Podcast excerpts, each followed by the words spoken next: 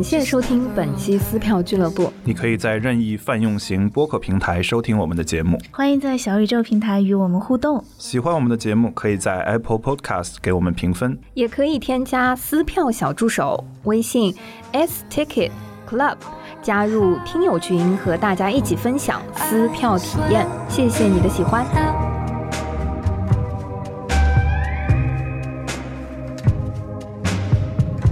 Christmas is coming. I miss my mama. Well, at least I got my daddy, but he's in Jakarta. And there it's raining. While here 大家好.欢迎来到新一期的撕票收藏夹。现在都已经十二月都快要过去了，而我们嗯十一月的还没有录。嗯，那不如把两期 把俩月合并一下 对，可以。所以这个是一期十一月和呃十二月过半的呃，就两期合在一起、嗯呃年底的这个撕票收藏夹。双月非常 OKR 完成的怎么样了？对？年末嘛就是这样。好，小友，Lucia，大卫，好，我们三个就是呃，在录完这一期之后啊，我们接下来会呼唤出这个年终特辑，对对吧？毕竟呃，体验了一年的线下各种事情，就是大家呼唤的这个，大盘点嗯，反正。就我们还会有，至于今年怎么盘点，实话说，没想好，好的，好的，那我们就先把十一月和十二月的呃收藏夹先跟大家分享，不能再拖了。对两个月合在一起，所以可能这一期的内容会特别多，嗯。时间会有点长，嗯。很有可能结束了之后呢，我们会把它放成上下两期。对，嗯。嗯、因为我们十一月其实看了特别多的呃音乐剧和话话，剧嗯，当然，如果音乐剧、话剧看得多呢，自然就会有推荐和吐槽的两大 类。嗯，嗯，然后，当我们去呃盘点的时候，会发现，呃，这两个月我们看的电影，哎，莫名的有点少。对。其实有些想看的，好像就没有来得及去看。嗯，好的，所以今天我们可能只有比较个别的电影的这个作品，嗯。其他的项目呢，呃，倒是也有一两个展，还有一些非职业剧团的一些作品，剧本杀，嗯。还有 live house。出，对，重头呢肯定还是，嗯，喜剧，对，不得不说，我觉得年末的音乐剧、话剧市场特别特别繁荣。就是当当选择今天晚上或者说今天周末啊要看什么的时候，你还得翻一翻，是的，做一些优先级的选择。嗯，嗯、有一些呢，呃，是首演，比如说最新的，然后有一些可能是呃有过之前的几轮，然后现在又嗯回头过来再演，但是嗯，可能会有一些改变。对，就会嗯有不同的生长性，所以我们把它来做一个分类的盘点。嗯，那嗯、推荐的这个部分啊、先从音乐剧开始。好呀，嗯要不先说一个最近的大热门，就是《人间失格》。对，哦期待了很久的、嗯，呃一个作品。怎么讲？就是它因为在上海做的首演，可能在别的地区的小伙伴还没有机会看到它。嗯是，但是他接下来也会做全国的巡演，嗯并且会有呃很多的机会。我我相信这个作品很像这个公司之前做的《白夜行》，就是它哦会对对对哦。对染空间，染空间做之前做了《白夜行》，然后这一次，呃，相当于是做一个原创的呃戏剧《人间失格》，那它一定也会有很长的呃演出周期嗯。和、呃演出频次，嗯。所以从首演的这个角度，我们可以来分享一下。嗯，呃，小友老师是看了正式演出前的媒体场和、呃预演场，嗯。所以其实大家如果看到网上的一些 report，也已经感受到他预演场和现在正式的演出的有一这个些不一样。很不。一样有，对。有一些不一样，所以嗯。先从 Lucia 看那个对正式场开始。你你看的是哪一呃天？大概我看的是十二月十二号的晚场，嗯。然后我看的那一场呢，因为大概介绍一下这部剧，它其实是跟小说和呃之前的原作的基础上改编的，然后它。这版音乐剧的重点会放在这个作者太宰治和他创作的这个主人公叫大庭叶藏这两个人之间的关系上，也就是作者和他创作的一个人物之间的互相影响和互相映射上。嗯，那么这次呢，他的男主角双男主嘛，就是由刘令飞和应该算是一个歌手或者说音乐人白举纲来演的。那基本上他们的场次是会交替的来出演太宰治和大庭叶藏，嗯，其实也是一种、对，也我觉得也是一种他人物关系的反应。是歌都一样吗？还是说他们就每个人都要学两个角色？对，学两个角色其实他们的对，其实他们的戏是就这两个角色在剧中的戏是很不一样的。嗯，但这两个角色之间确实很有很深的关系，所以嗯他们的交错出演，我觉得也是跟这次音乐剧版的这个主旨有关。嗯，那我看的这版呢是。白举纲演的太宰治就是演的这个作家，或者说是嗯掌握命运的人。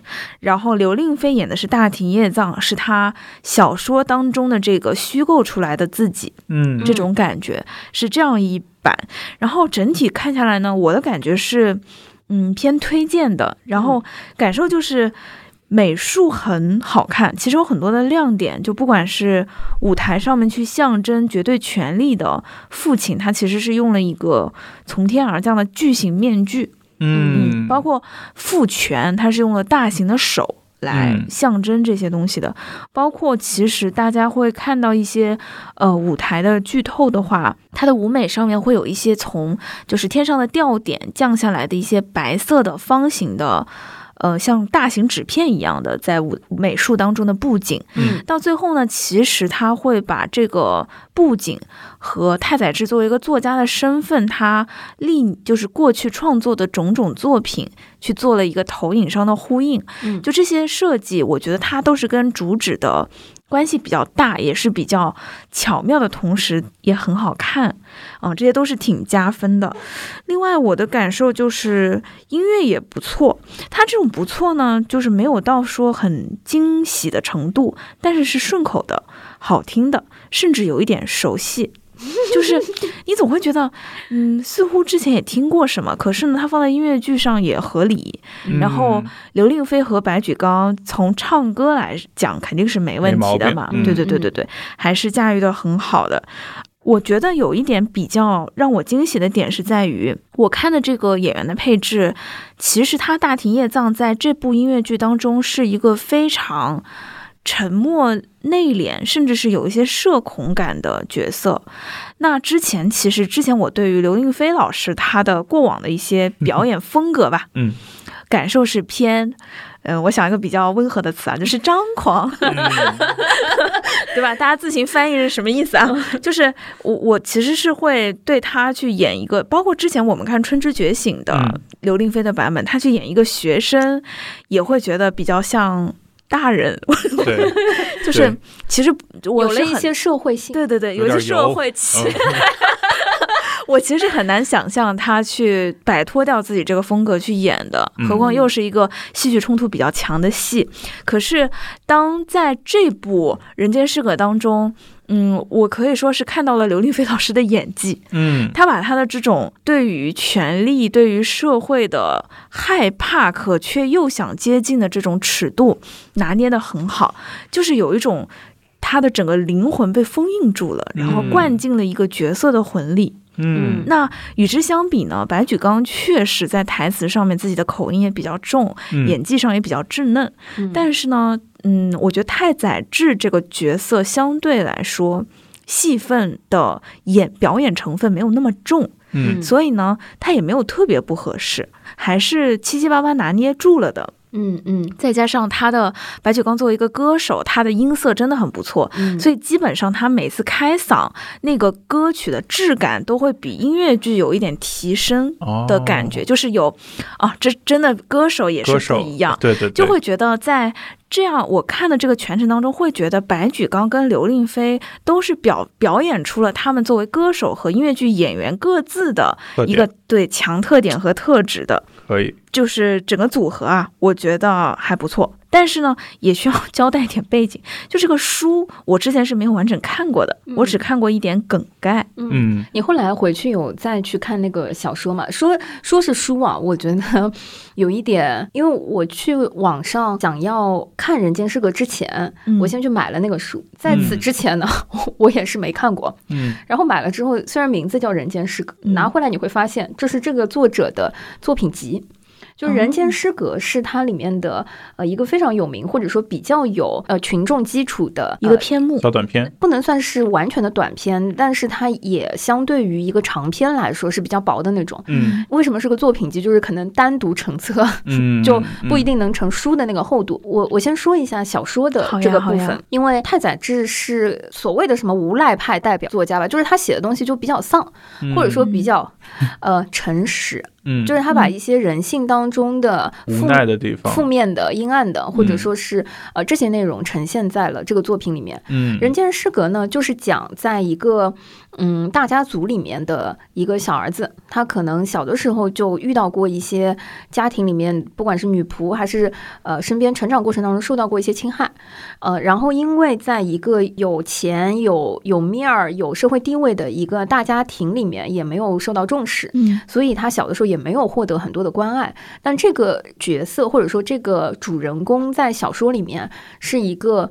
人间大清醒，至少我看的时候那个感觉就是，他明明什么都知道，呃，对于人性和对于很多呃阴暗面，对看得很透，但是呢，他又为了想要迎合社会或者说迎合这个群体，他又是装出或者说呈现出一副乖乖的样子。对什么都可以，嗯或者是你们想要我呈现出来的样子。嗯所以这个小说它去写的时候，就会把它的这种复杂的双重性在文字里面会体现的非常的透彻。嗯就是它一方面是一个人间大清醒。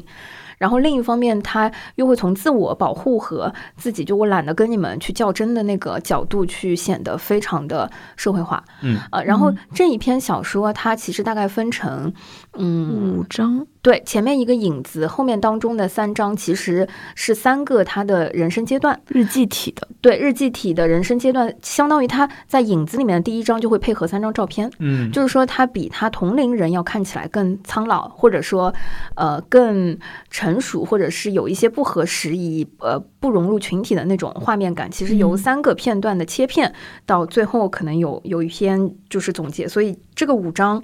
嗯，其实涵盖了很多他的人生的阶段，即便到这个小说的结尾，其实这个主人公的角色经历了什么自杀呀啊，然后呃就是酗酒啊啊，嗯然后各各种混乱的关系啊等等。嗯骄奢淫逸，对，包括就是家庭觉得他丢脸，把他藏起来之后，后期的这个生活也很不好。看起来这个人大概有一个历尽沧桑六七十岁的样子，但实际上他还是一个二十几岁的年纪，就是这种感觉。所以整个小说就是有一种丧丧的，嗯呃，人间不值得的 那种那种感觉。嗯但其实经历了这么多事情，他还只是一个二十几岁的实际年纪的这样子一个故事。所以嗯我是在 看音乐剧之前，先去抢先读了一下这个小说，嗯就会有一种好期待感奇，对，也觉得非常有挑战。它本来就不是一个非常有剧情性，或者说容易呃用来龙去脉去讲清楚的东西，但嗯同时我又觉得它对于音乐剧有很大的发挥空间，是在于它有很多很多矛盾和内心独白。嗯，和这个的空间，嗯是可以唱出来的。对 对对，对，嗯。那嗯，实话说，我去看的那个场啊是预演场。如果看到一些啊 report 的小伙伴就知道说，预演场是这个作品啊，可能演演到现在就历时最久的一场，就是嗯。接近四个小时。对，嗯。看的时候有一点点，就因为我同去看的那个朋友，他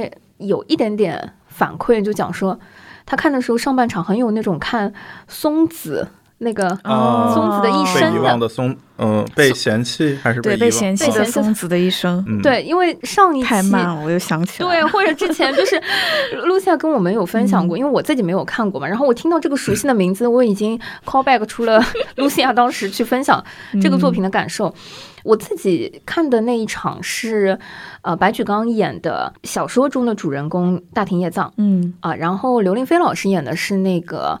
呃，太宰治作者之手对，正好跟露西亚是是反过来反过的来的。对，然后我看这一场的时候，其实我是非常不满足的，嗯 因为实话说，预言场可能大家也没有磨合的特别好，嗯然后整个篇幅也比较长，嗯音乐我觉得是很好听的。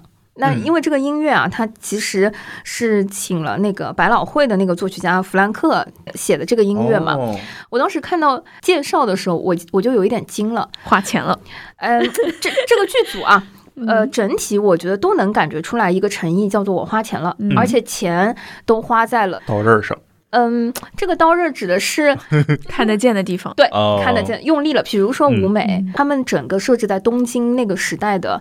背景下，呃，有一点迷乱，有一点中产阶级奢华那种。它的大披风每一个演员都是不一样的，就是有嗯细节上的不一样，但嗯整体又很统一。黑色的披风里面还有绿色的衬里，能够反射出它的那种高级质感的光。嗯你知道，就是用心了，非常好看。我觉得舞美衣服都是用心的，不是因为你是一个群演或者是嗯，呃不重要的角色，衣服就会偷懒。所以舞美布景。啊、灯光都非常好看。嗯然后看到弗兰克写的那个歌那个 介绍的时候，我当时就觉得这戏啊短不了，因为呢，弗兰克操刀了三十多首歌。哇，你知道，一个音乐剧它就是 一张黑胶都装不下，对就你知道，而且这三十多首歌在现场我看预演场的时候，那个感觉就是每一首歌都要有起承转合唱完，嗯就是它它都得让它呈现完。你想，这歌叠在一块儿，嗯它就短不了。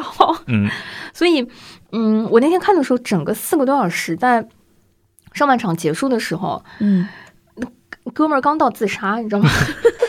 我想说，他还没没被捞回来呢，就是有一点累了。就我七点半进去的时候，九点半两个小时才到他刚刚投河、就自杀的那个片段。一般来说，两个小时，有些有些作品它它都已经就谢幕了，好吧？对，就就结束了。所以，嗯，我看预演场的时候会觉得节奏会有一点慢，其实后来改短了以后，我还是觉得偏慢的。嗯，嗯因为我中间好像也睡了一小会儿，还是偏慢的。对，嗯但是应该是比之前四个小时的时候好很多，现在应该差不多三个小时多一点。嗯。嗯然后我第二个有一点不满足的地方是在于，呃，可能也是因为我那一场。啊、这个我我自己会有一点期待，就是嗯。我觉得小说我看的时候是挺爽的，嗯。当然是奔着这个剧嗯。去看的那个小说了，嗯，但是可能在舞台的呈现上是会把那种复杂性给降低的，对，就是呃人物会有更标签化的一些呈现，嗯，呃，然后呃主人公和作者之间的这种会更多。碰撞，对，会更多。可能我也会有一些自己先入为主的理解，我会觉得可能太宰治创创作《大庭叶藏》的时候，可能最后也并不是会有那么多的，愧疚对对对，我也觉得，和那个，就会觉得对不起他笔下的人物，好像写的还不够好那样。我我可能反而会觉得。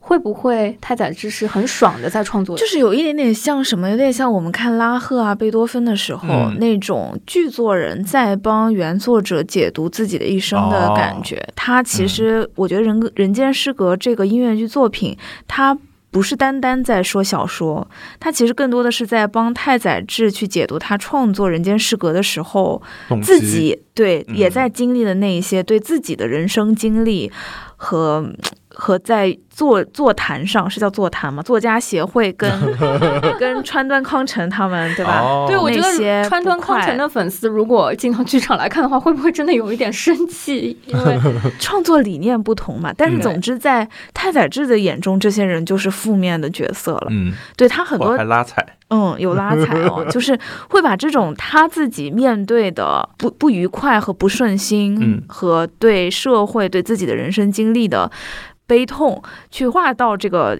呃角色的身上，给这个你就会有一种感觉，就是因为他自己过得很不开心，嗯他就给角色了很多困难，然后让这个角色甚至开始怀疑他的。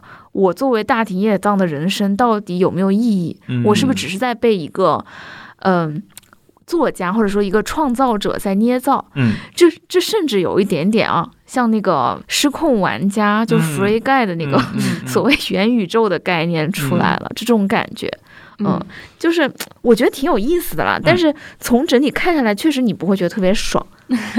嗯对，就是嗯、呃可能是因为我带了一些期待进入，嗯就是我期待的时候，可能是呃想象《人间失格》会以一种氛围性的呃音乐和场景去把呃丧这件事情给、呃，比如说做到极致，嗯呃，或者是把丧的氛围推到极端。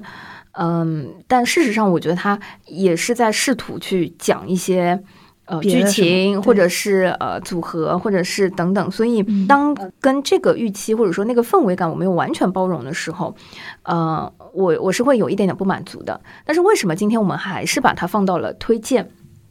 我觉得真的也不差，对，就就是 是要说它也不差。对，就是我觉得它很符合。在推荐的时候，他有一句话，他说：“二零二一年不容错过的视听盛宴。”嗯嗯，就是我我会觉得说，如果要昧着良心说，舞美、服装、呃音乐、音效等等，其实是不错的。就是它非常符合视听盛宴这样子的一个形容，我觉得摸着良心说摸着是不错的，良心 对怎么能昧着良心说？对，是真心的。我们嘴瓢了都。对，但是嗯、呃实话说，就是嗯视听盛宴，如果又跟一个呃音乐剧本身嗯去相对标的话，我觉得是还有。差了一点，因为音乐剧的本质也不是视听盛宴，它还是剧。我觉得视听盛宴是它加分的部分，对对对对对对对嗯。或者说是你它的表现形式。对，嗯。是基于就是你的故事、情感内容和传递的东西非常的扎实和真挚之后，再加上视听盛宴的手段加持，嗯。这个东西会被嗯。放大。嗯。嗯。但嗯，视听盛宴是它的亮点的时候，我觉得它本身戏剧性内核的这个部分嗯，可能就会有一定的削弱。嗯，就像呃露露说的，我会觉得弗兰克的音乐就是好听。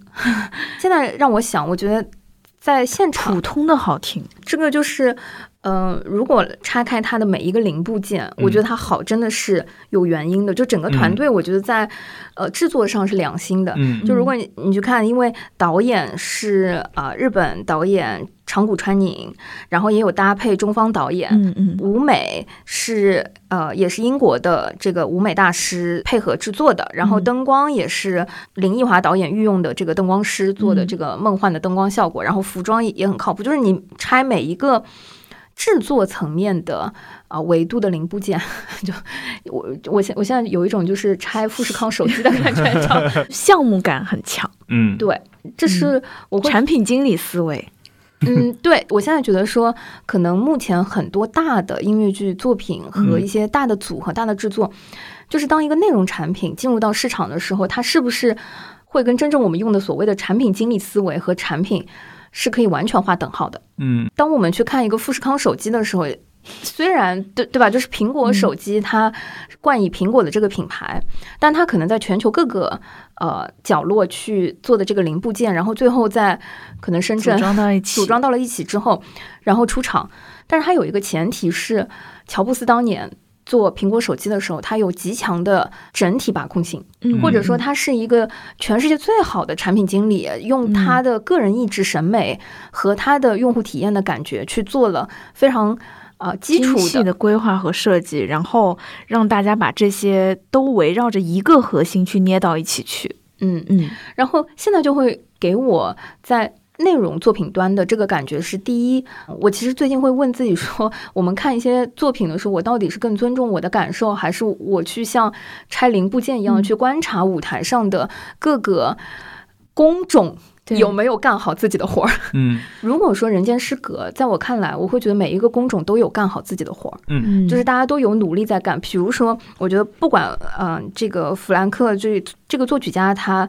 啊，对吧？配了多少钱？我我我嗯相信，就是他写三十首歌，跟他写二十首歌，可能拿的钱是一样的。嗯 但是他确实是有自己在努力的这个创作和呈现出这个东西。但是他跟剧作、跟编剧、呃，跟导演，或者说大家是不是能够很好的充分的。拿捏在一起？嗯。嗯，这是我觉得可能还呃不不够的这个地方。嗯嗯。然后，当我现在去看一些作品的时候，我很难进入到它这个里面的时候，我就不由得会去他在他身上找各个工种和各个部门的亮点，嗯，对对对，是的，去寻找他那个享受的部分。是的，所以，我其实会有一个自我的扪心自问说，我们现在来看内容的时候，我是要把它当成一个完整的作品去，呃，给它一个衡量，还是说我要把它像一个产品、一个项目这样去拆它的零部件，去享受它各个环节的量表的感觉，逐个项目打分，然后计算平均分那种。对，就是这两个其实是针对两种不同的体验方式和不同的内容，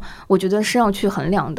当一个内容作品摆在我面前的时候，如果从一个观众的感觉，我可能更希望它让我有一个综合的体验，让我忘记它的每一个环节。嗯对，而且其实从内容创作的角度，我觉得很多时候是。有冲动，每一个环节和每一个部门，或者说甚至只要有一个人有冲动而坚持实现和完成这个冲动，它是不是就是一个好的东西？嗯而不是说我们今天要去做一个每一个维度都是八十分的项目。嗯嗯，但是呢，我我也有一种感觉，就是如果说他只是有冲动，但是发现所有的相关环节没有那个能力，其实。也是一种悲剧，就也会很惨。就是你有的时候我们看有些东西会觉得这个团队的心是好的，很有嗯。想法，很有创意，但捏出来的东西，对，嗯。也是不到位。所以就是还是需要成熟的产业化下，然后有一些天才去做一些突破性所以我觉得，其实嗯。像这种大家现在国内的原创音乐剧，可以去有能力去挖掘出各个领域的所谓的行家，嗯。来参与到一个公司的头部项目里，我觉得是一种行业进步的对对对，表示。越来越不管是对工业化、市场化也好，嗯。那现在比如说像，其实我们今天看到不止这一部作品嘛，嗯。有好几部作品都是我们觉得，好像各个方面他也拿出那个力气去做了，嗯。但好像捏出来的东西呢，没有那么满意，感就我们好像有点为他觉得他的这个投入产出比不值的感觉，来说说你的下一个 对不对？就是同样一个场地，你前后是吧？前后哎，两伪装者我我应该是在。也是在大剧哦，对对，我也是在大剧院看的。嗯。对我，我去看了《伪装者》，其实小友第一轮是看了的，嗯。对我我是在呃 FANCO 那个艺海艺海海剧艺海看的，然后第一轮我票不是转出去没看得成，然后第二轮我还是去看了，然后我我的感觉啊，就是像前面的《人间失格》五星满星，我给到三星的，嗯，就是就是忠于自己的内心，整体我觉得还行，但没有觉得那么喜欢，嗯就是我说不出喜欢，然后所以就只给了三星。但是像伪装者，它也是一个很典型的。呃，用了一些所谓的明星班底，包括是对吧？明星制作人自己来操刀，包括是一个成熟的知名的大 IP 来做的。嗯然后其实不管是演员也好，还是制作也好，都能看得出是很花钱和 精力、花心思的。嗯那我这次看下来呢，我觉得是能有四星的。嗯我觉得可能有一部分是因为他们也经过前面的磨合了，嗯所以也。嗯，整个团队吧磨合的越来越好了。那它的制作的底子是在哪儿的？就是服装。就因为之前我有被做过心理建设，就是关于他那个丝绒军装的事情。嗯嗯 但现场我看到以后，其实我觉得嗯 OK 哎，因为嗯它的环就是它的时代背景有点民国那个时候的，嗯所以它对于所谓的嗯南京政府。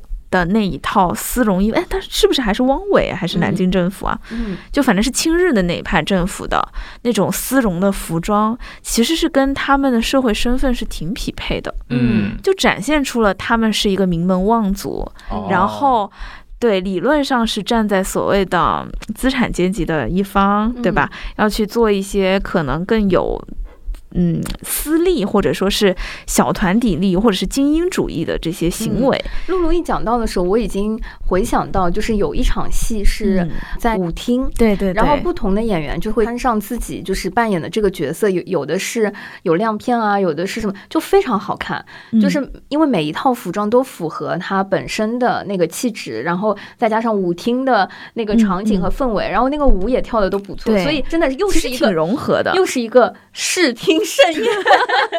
对，就是我的感受就是挺，就还还挺融合的。然后再嗯加上我没有看过剧，所以对我来说，就电视剧我没有看过。为什么没有看过，我也不知道，可能太忙了吧。其实很多人都催我看，嗯对，总之我没看过。那所以对我来说，这个剧情都是新的。嗯那我对于他的人物关系，我是会随着他这部音乐剧的故事的进展去想说，哎，这家人是不是有好人有坏人？然后慢慢发现，哦，全都是一心向导。嗯，好，就是这种心路历程，我会跟着他的剧情去走，嗯因此其实我也比较容易被这个剧情带进去。嗯另外就是音乐，它的其实我当时上海大剧院看的时候，它的嗯歌手和现场乐队的配合是有一点问题的，节奏上面嗯我不知道是不是反听的原因，但是整体还是感觉瑕不掩瑜，就是它的音乐其实不是那么。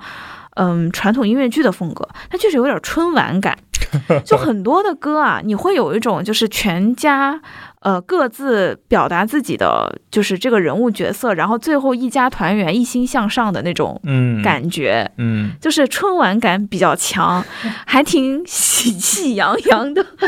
对，但是呢，这这种春晚感也不是一种坏事儿，因为嗯它 kind of 是有一种中国式的仪式感在里面，嗯所以整体我觉得跟他的这个其实伪装者也是一个革命主题的东西嘛，嗯包括抗日的这个题材也是蛮贴合的。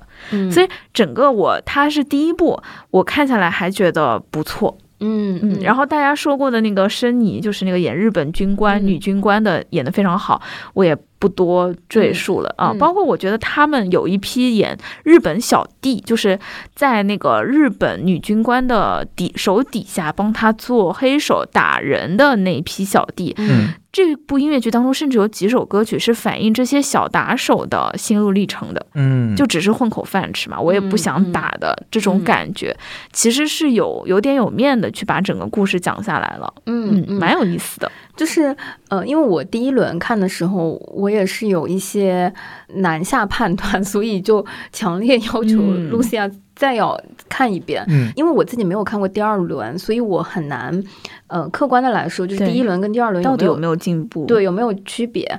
但是，嗯、我依然现在回想的话，对于那个灯光、舞美啊、嗯音乐、音乐搭配的那个编舞和服嗯装是很有印象的。嗯，哇，天呐，我我现在觉得这个“视听盛宴”这 这个词啊，好好用。对，真的在原创音乐剧的一些大制作里面，我就觉得好好用，就是、嗯对啊，呃，舞美、音响，呃，腐化老师们就是配得上这些词，就不管是不是国内的团队还是国外的团队，至少制作上感觉就是砸钱了。嗯嗯但是，嗯、我不满足的可能还是就在于音乐剧这个概这个词或者这个概念或者戏剧本身，嗯、毕竟它也不是一个纯粹的嗯、gala，或者嗯说只是一个、呃唱的部分。当然，也因为呃，可能是因为电视剧《伪装者嗯》，珠玉在前珠玉在前。我另外就是觉得他有两个年轻演员，其实我挺惊喜的。嗯嗯，就是我还特意搜了一下，有一个应该是之前签在杰威尔，就是周杰伦的公司的，嗯，应该是之前帮他演那个《不能说的秘密》音乐剧版的男演员。啊，哦感觉也挺久没出来了。这次在《伪装者》里面应该也是演了一个弟弟吧？嗯，反正我觉得两个年轻演员都挺亮眼的，感觉是未来可期的。明白。所以你看，我我们即便是在推荐的这个板块，两个音乐剧大制作。哎，还是说一说推荐的理由和点。嗯，那我的理由非常简单，就是视听盛宴。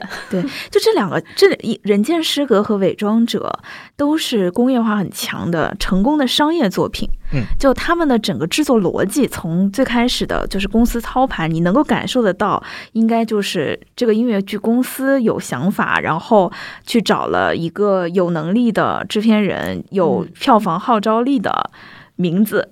然后去带动了一些有吸引力的演员，对吧？刘令飞、白举纲也都不便宜的。嗯 然后为他们匹配了好的制作班底，不管是服化道还是舞美还是硬软件吧，各方面尽量都去匹配上了，然后辅以了比较好的宣推和票房的支持。因人设岗，有没有？对对对，有有有，对我觉得这是一个好的趋势了。嗯嗯，就是既然是拿出这么多的钱了去做这种成熟的商业作品，肯定比只是给自己圆梦要好，嗯，对吧？哇，我我觉得有一点行业希望了，因为接下来我们的两部想推荐的作品啊，嗯也是国内原创音乐剧。对，我觉得本月我们要推荐的这些音乐剧，我觉得就是争气了，好吧？就全是国内原创音乐剧。嗯，对，接下来想要推荐的是悟空要要强调一下，叫第三轮哦，第三啊轮是吧已经第？三轮了哦。对，第三轮了，因为其实悟空的第一轮，我跟大卫卫老师是一起看的。对嗯哦，去年哇，真快。哦，那已经是第三轮了嘛？嗯对对我就是呃十二月十九号了，其近期嗯去上剧场看了最新一轮的悟空。嗯悟空呢，当时小友跟大卫看回来，说实话，我本来不准备看了，哦 因为大家就跟我说有一点儿那啥，对吧？有点尴尬。可是当时不是那个综艺《戏剧新生活》嘛，嗯然后在里面其实有舞龙的片段。对刘晓一有包括《道道道》那首歌，其实拿去给大家排练过两次，我记得。嗯然后也有舞龙，然后当时我就觉得，哎，道道这首歌还挺顺的，然后再加上他有那个个雨中曲的那种雨伞舞嗯。结合在里面，所以那一段给我印象很深。那我觉得可以看一下，所以就是买了新的这一轮的票。然后结果我看下来，可能也是期待比较低啦。我看觉得还不错，整体的感觉就是，其实之前那期的时候大家有提过，是放在一个下下水道，嗯，厕所的环境里面，啊比较阴暗的那个，对，然后所有的演员基本上是偏现代的服饰造型，嗯。嗯。然后呢，他其实把好人本和坏人的服装造型上区隔是蛮明显的，就是好人的嗯颜色偏浅，基本上就白色、银色为主，坏人就是黑漆漆的那种感觉。嗯然后，呃，我自己觉得啊，就比较有意思的一件事情是，他虽然是用了《西游记》的故事去放在一个所谓现代的环境里面，但是呢，他其实用了一批演员去演了多个角色。就现在这一版可以说是他被压在五行山下以前的故事。嗯然后呢，他这个很大的一个故事主线是悟空和敖广之间的兄弟情。嗯当然了，最大的主线是悟空在压到五行山下之前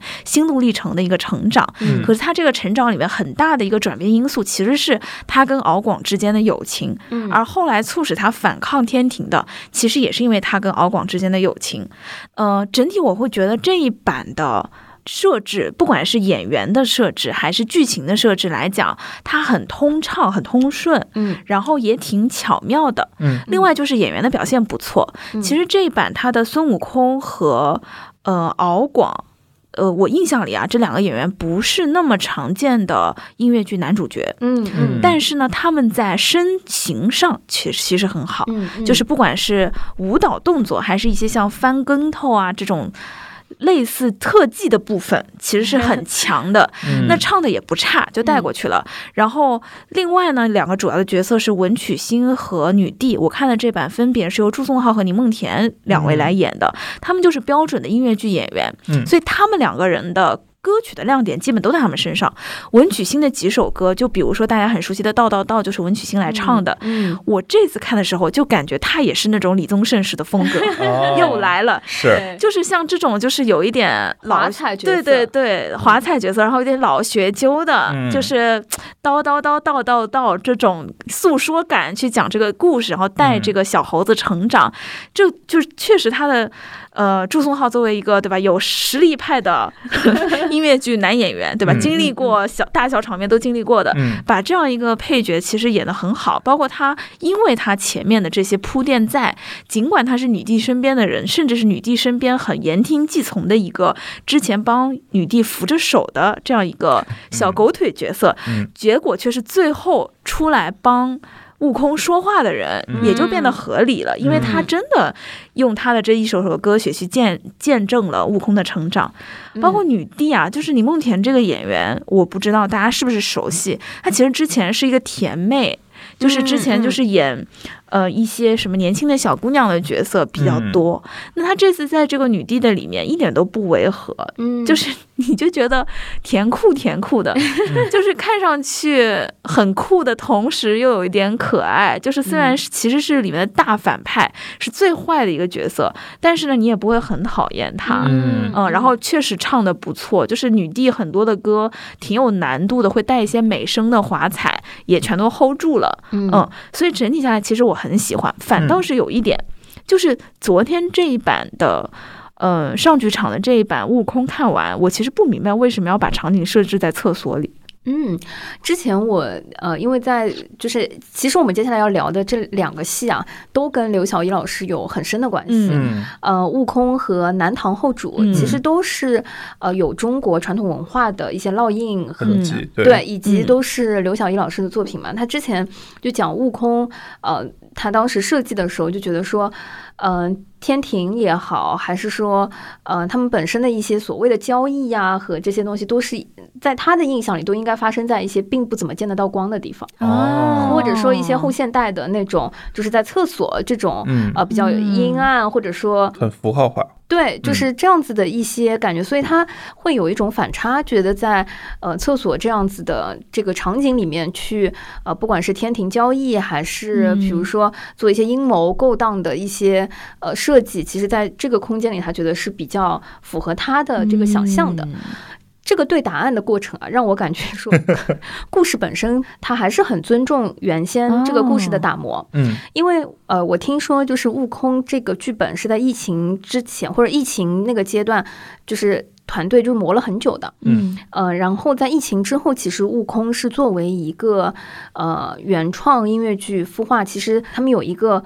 嗯，悟空三部曲的一个计划，嗯。先是悟空，还有敖广，还有其他，就是想在这个里面嗯。设置一个三部曲的这样一个想象。嗯。然后呢，呃，悟空其实当时一下子进入到呃，就是文广去演的时候，其实会有一点点嗯超前了。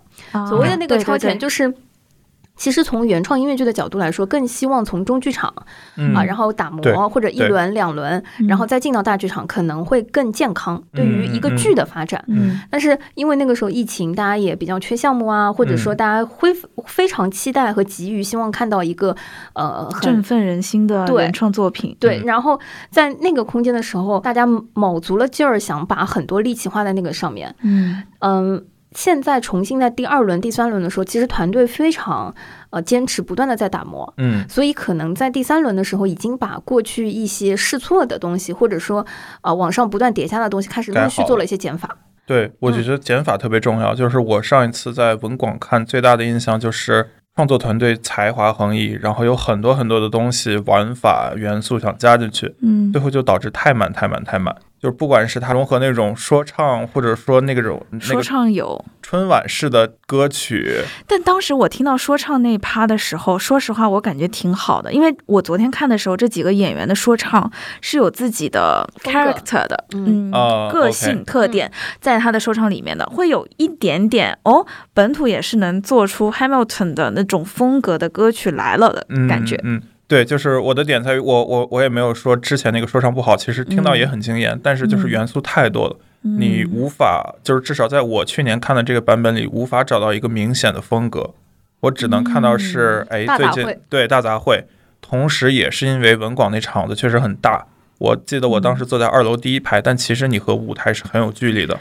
然后这种情况，像你有很多那种创新型的嗯。这种才华横溢的东西，如果你在一个更聚气的中剧场或者小剧场，你就会扑我。昨天的感觉在上剧场，我只再一次感觉上剧场真是一个很不错的剧场。对对对，就是上剧场的，其实我昨天坐在第四排，已经离嗯舞台非常近了。非常近，对然后你能感受到它的舞台其实不是特别大，也不是很深的。对对对，它的台沿就是台的外沿，离第一排观众席很近，嗯就真的是站在外沿可以跟第一排非常近距离对话的程度。嗯所以演员正常表演的距离就已经离你的感觉很近了，然后所有的细节你都看得非常清楚，嗯，真的再一次觉得上剧场不错。嗯很适合孵化，对不对对所以，而且我听说这一版的悟空，其实就像露露说的那个两个主演，嗯，呃，其实不常见，不是音乐剧行业里面经常会见的，对，呃，主演。其实我听说他们都是有戏曲背景的，感觉得到。啊、然后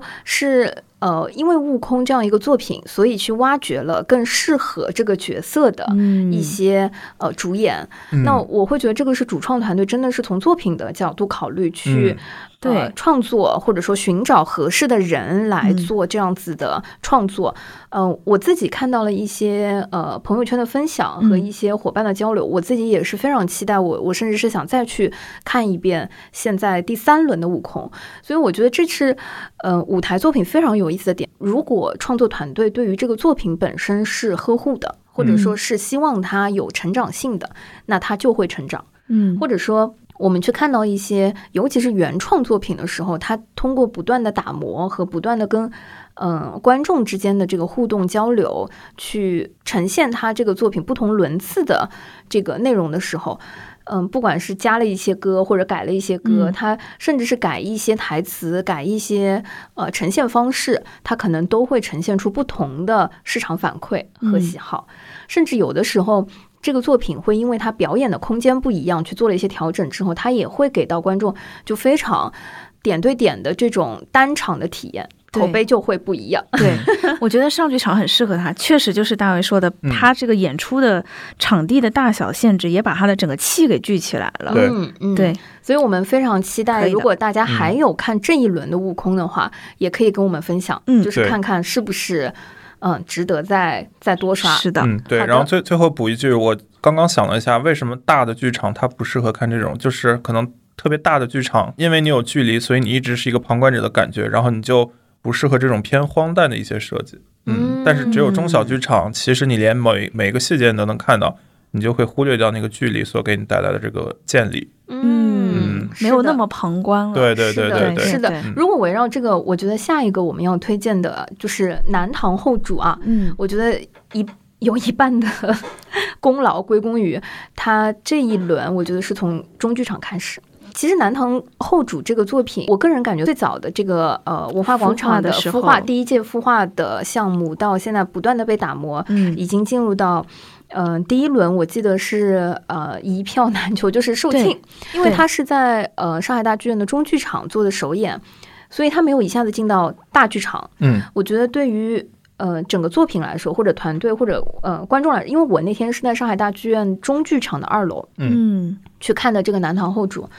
嗯，说实话，它的呃舞美不仅就是徐小婉老师做的那个整体《南唐后主》的那个舞美，嗯是可以在大剧场去呈现的。嗯，因为它呃还原了一些，就是呃，就它有很多柱子还原了一些廊桥啊，就是嗯荷花呀等等这样子的呃舞舞美，非常非常漂亮，而且它的这个舞美有很多的层次，嗯它的这个后屏拉开了之后，会有一些嗯、呃大唐盛世的那种。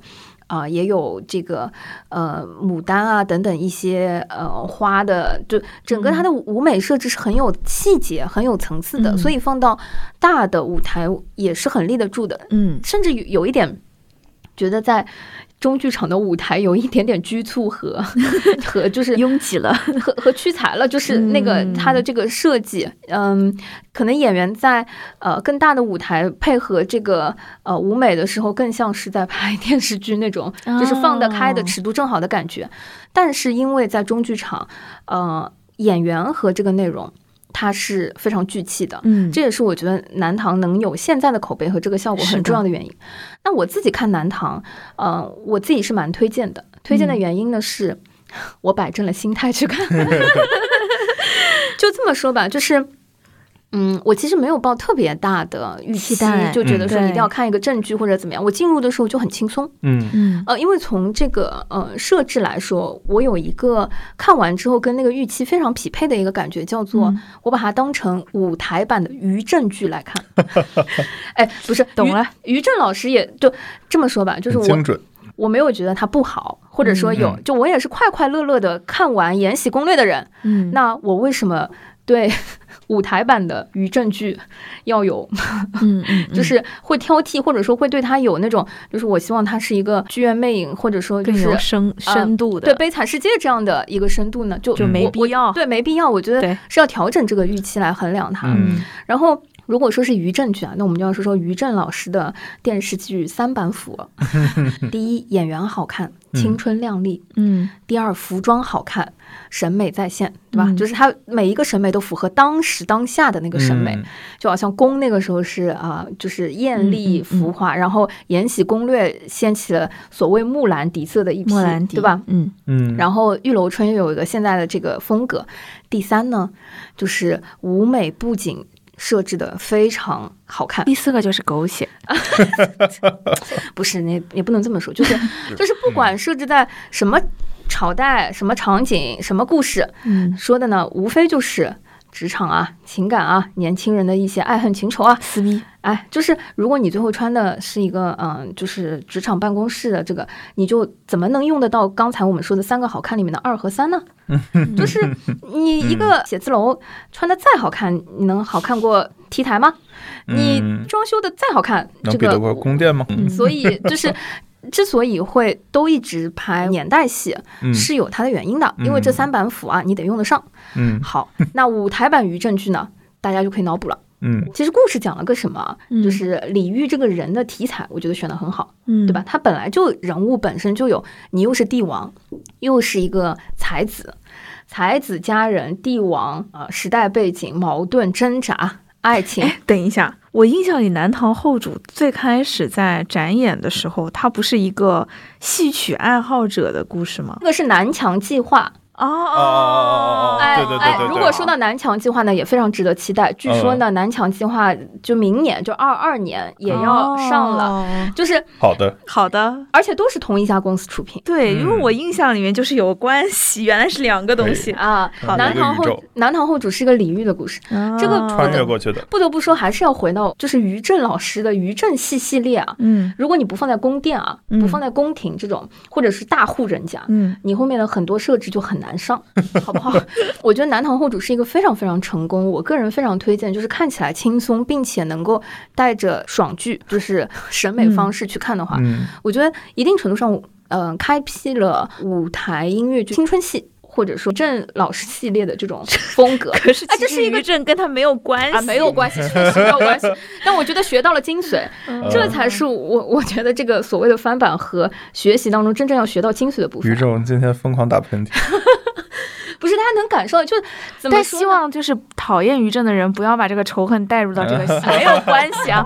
再次声明，没有关系。嗯啊、确实，反正就是分享一下这个戏的质感，所以我、嗯呃整体上是非常推荐的。我也呃非常理解喜欢他的小伙伴会抢不到票二次二刷三刷的很重要的原因。毕竟嗯。就是我们去看一些电视剧的时候，有一些经典的桥段也会做成表情包和这个内容反复观看对，这个是呃，我会觉得他的一些推荐的特质。可以。嗯好呀，好，音乐剧，你看前面我们推荐全是原创音乐剧，嗯，对，最后真不错，今年原创起来了，真的。嗯，反正各有优劣吧，或者嗯说各自也有自己的缺陷，还没有一个就我们觉得非常非常完美的作品。嗯，最后这个我要推荐的是一个非常非常小剧场的音乐剧，叫《两个人的谋杀》。这个音乐剧是在非常特别上海话剧艺术中心对，所以我之前一直以为这是个话剧。我也以为它是话剧，不是嗯两个人的谋杀，我先给大家介绍。呃，其实用它的一个呃简单的介绍，你马上能 get 到剧情。一架钢琴，两个人弹唱一段爆笑又离奇的破案疯狂曲，哦，就是它的是很有意思，对，它是一个呃引进的作品。开，始害怕。没有它其其实爆笑啊，它这个封面上有写，哦，对百老汇爆笑音乐剧，嗯。钢琴里面趴了一个人，哎，没有没有，不是从钢琴里面爬出来的，猫和老鼠，你看着怕吗？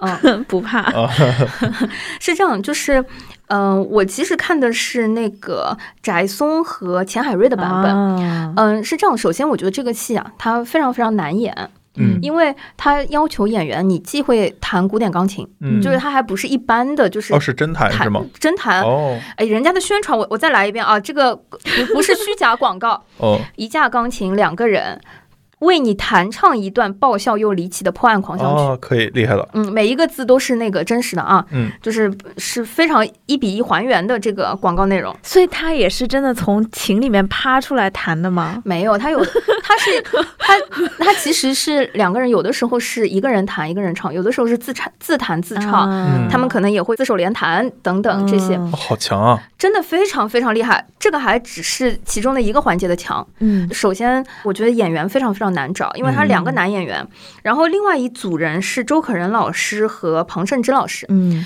就是你能想自己能做音乐总监的人，就是说，对，就是你能想象，就是自弹自唱还要演。嗯刚刚我们说到的是，你既要自己弹又要唱，对吧？还有演的部分，它其实是两个角色，嗯嗯呃，一个是侦探，嗯一个有一点糊涂侦探的角色，嗯啊，另外一个呢，就是在一个家庭里面发生，就在一个 house 里面发生了命案，但是是在一个生日派对上。啊，死去了一个作者，而这个嗯作者呢，他写的小说里面的人都是他生活当中的人，到底是谁杀了他呢？嗯，就是他们之间探案的这个过程。哦，而这个生日派对是不是有很多的客人和他小说里面写过的身边的人的角色？嗯所有的十三个人由一个演员来演。哦哦，很像那个《爱与谋杀的绅士指南》的那个设定，对，就就是一个人演好十几个角儿，对，是嗯这里面是一个人演十三个角色，然后另外一个探长就是一个比较嘚儿的那个，来了解这十十三个人，对，而嘚儿的那个探长就会有一点正的这个角色，哦所以他非常非常好笑。哇，后悔没去看。哦呃，马上接下来听说会有助演了，啊，可以的，嗯可以可以的，而且这个助演非常非常考验就是演员，因为很累。对嗯就是而且它有很强烈的观众互动。对嗯，上画出品 这个戏，我之前有听说上两个版本，嗯、是有演呃这次也上呃一年一度喜剧大赛的老师。宗俊涛，对，宗俊涛老师在上一个版本里面演过这个两个人的谋杀里面的、嗯呃其中一个角色，就是演十三个人那个角色。而且我觉得，嗯就是上画其实是非常在意演员的那种基本功的，对对对，一个出品厂牌。所以能在上画看的音乐剧，也是一种品质保证了，就是在演表演这个方面的品质保证了。，是，是的，我今天还带来了这个场刊嘛，嗯，就是你会看到其中一个场刊里面，就是某一个人，就是某一个角色，嗯。比如叫亚瑟惠特惠特特尼，然后这个惠特尼就拉出了好多个支线，然然后这个支线你就能看到说每一个角色啊，啊 都是同一张脸，但是他的扮相就是完全不一样，甚至有男有女，有老太婆，有小孩儿，嗯，所以这十三个角色在舞台上，他年龄跨度会从七岁到七十岁。嗯，然后性别有男有女，还有不同的性格，还有不同的声音等等，就非常推荐。这个我想都能想出里面能有多少笑点。对，你知道哦百老汇爆笑喜剧，呃，喜剧音乐剧就是嗯，非常考验演员。我觉得国内能担当心动了，此戏的演员组合也没有那么多。是心动啊！好呀，对，非常推荐大家，嗯还有机会就是呃复演或者说有助演的话就可以看。但感觉也要看一看卡斯。嗯，嗯，是的，放心吧，这个出品不会差。嗯好的，好的，所以音乐剧呢，大概就是这样子。推荐的是这样子。哎，嗯非常良心的是，我们今天所有推荐的这些音乐剧啊，目测都会有巡演，或者说都会有助演。嗯，嗯，好的到。好，那接下来就会聊到我们的推荐话剧话剧版本。话剧首先是一个呃，之前其实我们有推荐过第一季的作品《繁花》，然后当时就说第二季快了嘛，嗯然后十一月果然《繁花》开始了第二季的表演，呃，可以再次说明一下，它的这个第二季不是第二轮巡演的意思，而是剧情上面走入了下一个阶段，对下一个阶段了，嗯进入了第二季。然后一部分的人物呢跟第一季是相同的，但是也有不少新的原创人物。嗯如果说没有看过第一季的朋友呢，你进到剧场，你会得到一本叫什么学员学习手册。这个学习手册上面是会有温故而知新的，是会把第一季的剧情给你复述一遍，然后会给你简单的介绍一下人物关系，嗯让你在看的时候能更容易看懂。啊，当然，这个人物关系也是可以说是非常复杂了。但其实我觉得没有关系，嗯。就是说我那天一起去看的时候，嗯。跟那个没有看过第一季的小伙伴去，嗯。完全不影响他享受 第二季的整体氛围和这个感觉。甚至我自己看了第一季之后，嗯、我我记得，嗯，第一季对我来说，它的比较早，对，就是嗯。我是第二轮演出的时候，就是他的那个第二轮嗯。复演的时候，呃，我当时看的，嗯、我觉得它非是一个非常重剧情的一个作品。对，是的，我那个时候还没有看《繁花》的小说，我是嗯。看完了、呃第一季再去翻《繁花》的时候，我觉得《繁花》这本书给我一个很嗯很强烈的感觉，就是它是一个上海的氛围感，嗯，对，就是在沪语上海地区，在那个时代的那个氛围，而里面有两个很重要的词，叫“瓦香”。嗯就是，嗯，它有很多的那个桥段，就比如说 A 跟 B 说话，或者说奶妈跟呃小孩说话，或者是什么，就上海人碰到一些他不知道该怎么表达的时候，他就会瓦香，嗯就是不说话，嗯或者是不回答。嗯而这个词在就是普通话就是不不响响了，嗯，不出声了，那个不响了，声响的响，对对，第二季牢牢的抓住了这个氛围和这个关键词，甚至嗯把这个词做成了周边。就是对对就有一个周边的背包，上面写着两个字“不响”，就是瓦香。嗯。嗯哦，所以其实第二季，呃，当然它里面还有一位不能说是客串吧，特约演员嘉宾潘虹老师，，对嗯，在第二季里面，惊喜，呃，扮演了一个我觉得就是虽然戏份不多，但是非常而且很神秘的一个角色，还没有嗯。交代清楚，嗯。但是呢，他有一种浪漫主义的那种感觉，对对那种感觉，一个老奶奶嗯。独守空巢的老奶奶，然后也有一些时代背景使得她在处于现在的生活状态，所以个人是非常非常喜欢第二季。嗯我觉得嗯第二季给我的感觉是比《繁花》的第一季更尊重原著的氛围感。嗯。就是哦。他给我一个，其实对于这个故事，也有可能是因为我自己是上海人的原因，嗯。我对于故事剧情和呃人物脉络的嗯身身世的这个转变，已经没有那么在意了。嗯。但是他非常非常呃舞台化的去还原了很多日常生活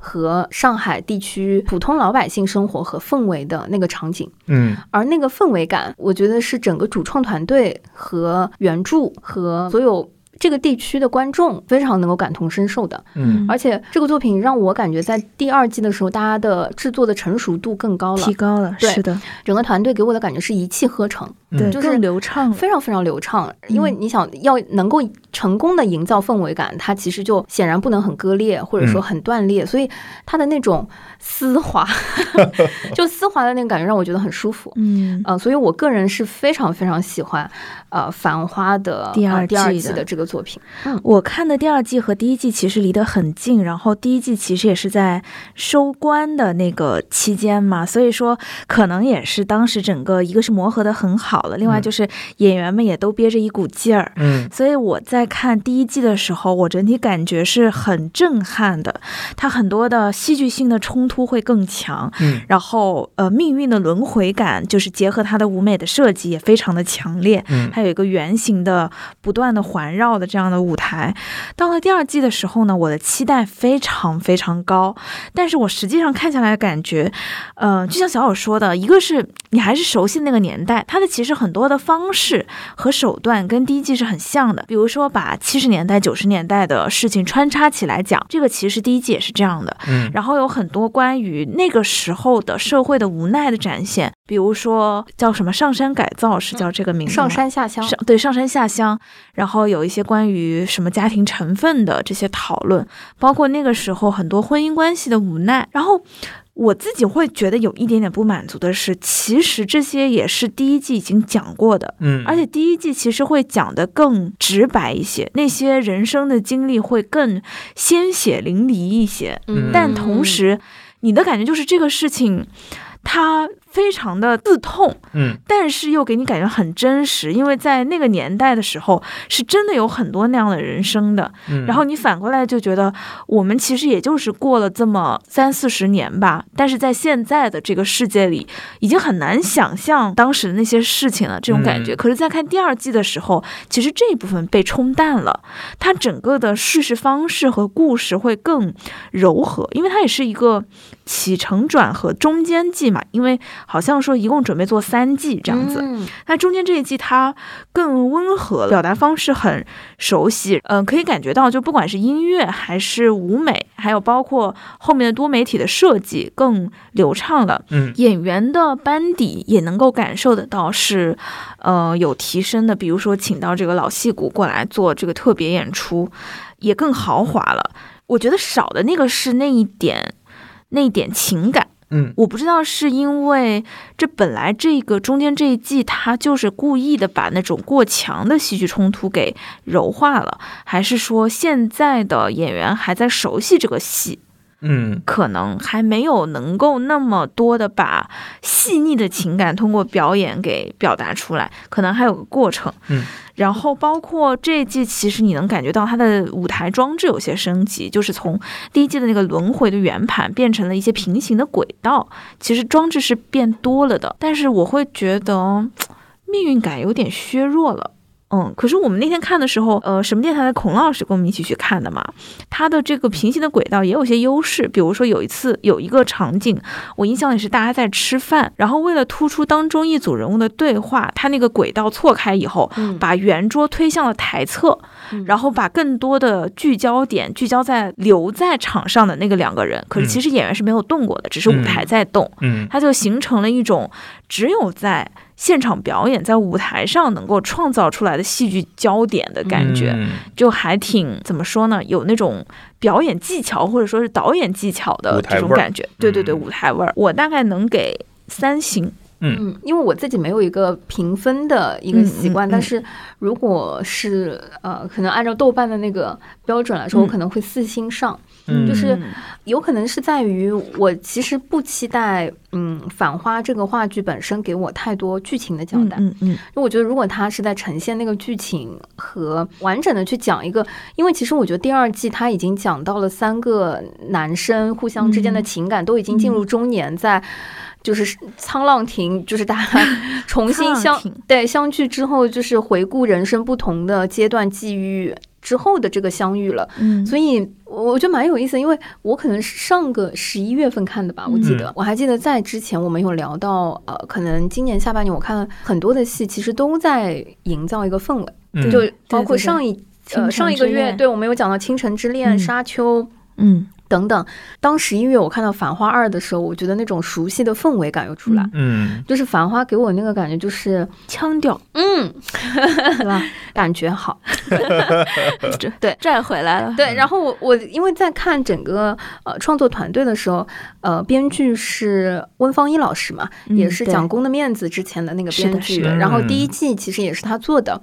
呃，我能感觉到主创团队可能在做第二季的时候，开始想换一种方式，或者说更强调氛围的方式再往前推进，所以、呃，我个人可能会更喜欢一些。嗯呃，如果对这部戏有兴趣的话，其实他的音乐制作人叫 B 六老师，之前有上过另外一个电台，呃，一个播客节目叫 B 面电台，嗯，有去讲过他做《繁花》的这个音乐的心路历程。哦，可以听听看，其实我觉得也挺有意思，因为嗯他从第一季做《繁花》第一季的时候，其实他第一次接触舞台剧，嗯到现在他其实又做过很多的纪录片啊、电影啊等等的更大部头的配乐以后，其实他在做舞台剧的。这个音乐设计的时候，又有了新的想法。然后他在这个播客节目里也透露说，他们之后，呃，有计划在第三季出来以后，把一二三连着演，就是会有一些这样的特别演出，嗯也可以期待一下。哎，我觉得很有意思啊，就是《繁花》嗯有典型的南派的。是的，嗯啊，因为它又是上海话演绎，对吧？好，然后啊，因为很京味儿的一个，对疫情的关系，呃，陈佩斯老师的那个《惊梦》，嗯呃，其实原先的首演不是在上海，嗯。就是因为在北京首演和别别的，就包括他们天津的一些演出，因为嗯疫情被啊、取消啊、延迟啊等等，所以变成了在上海就是成为了哦是首演。惊梦的首演。哦，哇，那个我我我是买了三楼的票，你知道，就是在上海大剧院好远好远。山顶了，山顶，很高吧？上海大剧院的三楼真的很嗯高，我坐过最最最最后我会恐高的那种。呃但是我跟你说，就是上海大剧院的设置，就是因为它高嘛，其实它是个跟舞台包围性，就是它垂直距离不会显得那么远，就是你看到那个舞台哦还是会有那个亲近感，对，就这也是它那个高的那个原因嘛。哦，所以我自己看《金梦》的时候，我当时就会觉得说，哎呦，买三楼也就够了。就是，就好像我我当时买那个铁三角那个戏的时候，嗯我也嗯对，就是一些对吧经济原因，就是还是就觉得说这个戏很想看，嗯确实觉得即便是坐在最后一排，很物有所值的感受到了什么叫做传统表演艺术家在舞台上的一些扛把子级的表演。嗯，嗯真是老艺术家了。嗯对我跟大家分享一下，就是其实。这个作品是陈佩斯老师在戏台之后，嗯。其实原班人马重新创作的一个作品，嗯。讲的是在解放战争的时候，一个昆曲戏曲班巡演，我们现在叫它巡演啊，就是嗯。带着家伙，带着呃整个班组到了另外一个，这次不是京剧了。对是昆曲，嗯然后他回到解放战争那个年代啊，其实拆他的这个故事内容就很有意思。啊，就是说他们先到了一个地方，是因为当地的地主可以这么说，非常非常喜欢昆曲，他们是一个非常有名号的一个昆曲班，嗯。邀请他们到这儿来演出。然后演出的时候呢，呃，演出前就遇上了有国民党和共产党两党呃战争的这个状况。嗯然后呢，呃，因为有战火，所以呃演出就有一些受阻。嗯那嗯这个过程当中，先是这个地方由呃共产党的这个军队在这个地区，然后就邀请这个昆曲班啊做一些啊、呃部队文化建设，然后演什么呢？呃，请他们想演白毛女哦啊，然后他们呢就是点戏嘛，觉得来都来了，我们也就硬着头皮就上了。嗯，等到那国民党的部队入驻的时候，让他们也做一些部队文化建设。啊，他们说好，我们就有一部刚刚另外一个部队啊，就是很喜欢的戏，就是喜欢的，就是大家都纷纷叫好，我们给你们演。那他们说啊，可以，就是嗯，然后他们演白毛女，就是由此啊，很很多一些引引发的一些好笑的这个部分。嗯，懂了。然后演员团队除了扛把子陈佩斯老师之外，您还能看到的是刘天池老师。嗯这个名字呢，你一定非常的熟悉。是的，就如果喜欢看一些表演类表演综艺啊等等，就是刘天池老师一直是里面的这个演员指导，导师啊啊，对嗯演员指导这样的角色。然后里面还有陈佩斯老师的儿子。嗯，你在台上，你都就虽然我坐在三楼，嗯，这个气息就是他只要一张口，那个身段、那个腔调、那个这么样明显，哦，太像太像了，就简直是复刻。我跟你说，而且舞台上，我觉得百分之六七十的笑料是嗯由他的角色来担当的。嗯，就是演技非常在线，嗯很扛把自己。那除了这个之外，其实昆曲班他们还有一些年轻的顶梁柱式的演员，嗯呃，是有昆曲的这个功底基底。本功的，嗯，对，所以整个故事，我觉得相较于戏台，嗯，是有不管是编剧还是表演还是陈陈设上都有一个大的提升。嗯因为其实我自己看戏台的时候，我觉得还是会有一些呃荤段子式的对，啊、好笑，或者是就是我有点笑不出来的东西，对浓浓的京味儿。对，但是《金梦》我觉得是非常非常值得所有对舞台艺术和戏曲爱好的观众可以去感受一下厉害啊、呃首先在舞台上，他的乐队就是一个昆曲班现场演奏。哦，可以，而且他那个演奏啊，不是在乐池里，嗯，台上。他不是说了嘛，他就是一个昆曲戏曲班的这个、嗯。这个流转，不是台侧，就是就在台上，该演的时候就或者有一些桥段，就是把这个班子带上来，哦，就是老师傅们就穿着那个长袍马褂，就是嗯。因为它融入在戏里了。对嗯嗯对，嗯，其实你没有听到，就有一些现场配乐的部分，他们可能在侧台演啊等等。就是当呃故事进行到一半的时候，你看到了这个班底、这个团队都上到台上了，你就觉得嗯 厉害。嗯而且台上每一个人拉出来都可以单独唱戏。都就声台形表都是嗯非常非常典型的科班出身的那种功底非常扎实的表演，所以这个戏我觉得如果有机会啊、呃没有因为疫情的影响嗯，而错过你所在的城市的话，我都觉得是非常值得去一探究竟的。嗯，不过这戏真的挺贵的，是吧？反正在上海演的时候，哦因为我那次没有看得成嘛，就是当我想买票的时候，只剩一千零八十以上的票了，就还有点下不了手，是，连我都下不了手。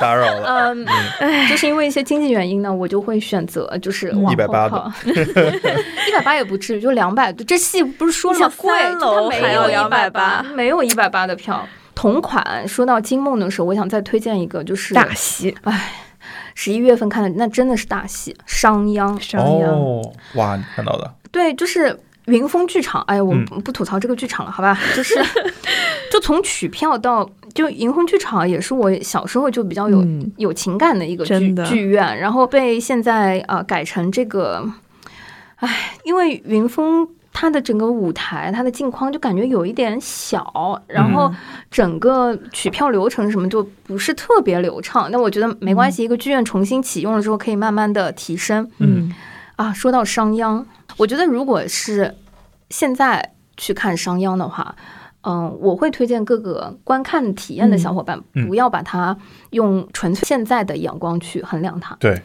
对，就是我想先提一下，就是嗯商鞅是。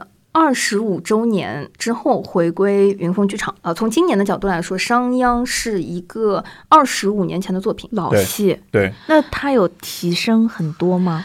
嗯，我跟你说，就是商鞅这个作品，在我看来，现在它都有很强烈的美感和先锋性，就是非常非常好看。就是它的故事剧本，首先非常的扎实。嗯嗯，如果你能想象二十五年前，就是在舞台上看到这样一个作品，嗯，我觉得真的是非常非常厉害的。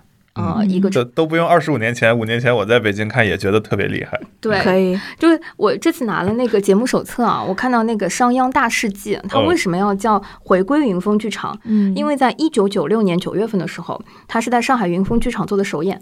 这个一九九六年，可能我们很多的听友还没有出生，就是说，但虽然我们都已经出生了，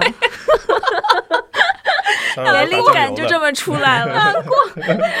好的，我我我其实有听说，就是呃，商鞅这个作品，就是呃，陈欣一老师是导演嘛。嗯其实我看的那一版，陈欣一老师在所有结束的时候都上台做了谢幕。嗯嗯，哇，我觉得就是呃，据说就是。呃，整个团队因为嗯对这个作品非常非常的在意，所以其实大家剧本是不能改，或者说很少会有改动。嗯然后，呃，排练和舞台调度等等这些也是非常非常忠于呃第一原版版的嗯原版的这个嗯部分。看的时候，你就会觉得，嗯，就是每一个演员都非常厉害，嗯。然后这个表演也都非常的在线，嗯。而且一些在审美的部分，它以镜框式的典型的话剧陈设，嗯，它不是简单的镜框，它经常还会有像电影那种方式的特写，就比如说整个舞台很大，有了一个大场景之后，人慢慢的退下，在某一个区域开始进行细节的这个表演，就它有一种 zoom in zoom out 的那种嗯感觉，但它完全是用导演和舞美画框式的这个手段，嗯让你跟着导演和演员的思路在慢慢的走。嗯嗯而且每一个演员的表演都非常在线。据说商鞅之所以很难 反复的演，是因为要凑齐那么多 能力在线的表演的演员啊，嗯有一点点难。然后我那天最最最感动的这个部分是陈欣一导演在所有结束了之后啊、嗯。在所有演员谢幕的时候，他就上了场。上场的时候，他就分享请现场演小兵，嗯嗯。演一个舞台士兵的一个演员，嗯。讲起说，其实这个演员在现场也会给他安排秦王的角色。或者说也会，就这里面的每一个演员都非常的努力。他们除了自己本职的角色，其实小兵没有多少场，就有一点甚至像站桩这样的角色。嗯但是他们每一个人都为这个作品，其实在准备很多其他的角色和，的秘诀啊什么的，就他有传承。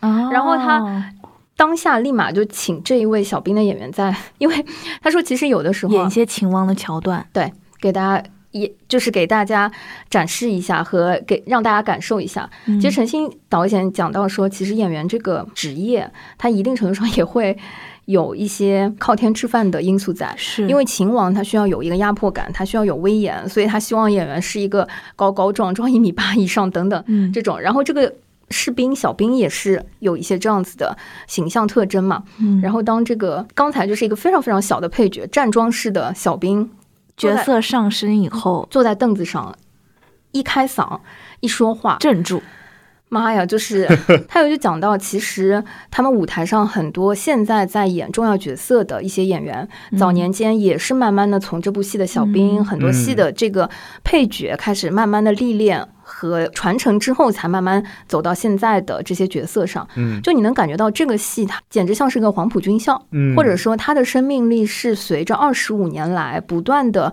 更新换代，然后就像一个大家庭和大熔炉，经过一些剧组和团队间的磨合，把一批一批的演员又送到了各个舞舞台和各个剧组上。嗯这一部分是非常非常感，就陈欣一导演上台谢幕的时候，我跟你说拄着拐杖，哇，然后等等到他也知道，他也比如说再过二十五年，他是很难再对吧？上台，嗯。哎，对吧？就是，但是他现在就是培养出了这些年轻的演员，还是对他们有一个希望未来这个戏你们嗯能继续演下去的是的，期待在这里，然后也希望他们未来能够带着这种意志吧，也去再把不断的培养新的青年演员去来做这个交班。嗯。对，所以嗯非常非常感动。就是我自己推荐，如果还有机会的话，商鞅只要再演，如果没看过的朋友，我觉得可以看一下。嗯嗯。可以，是的，嗯，同样出自这个上海的。对上海话剧艺术中心的这个戏呢，因为这个戏好看到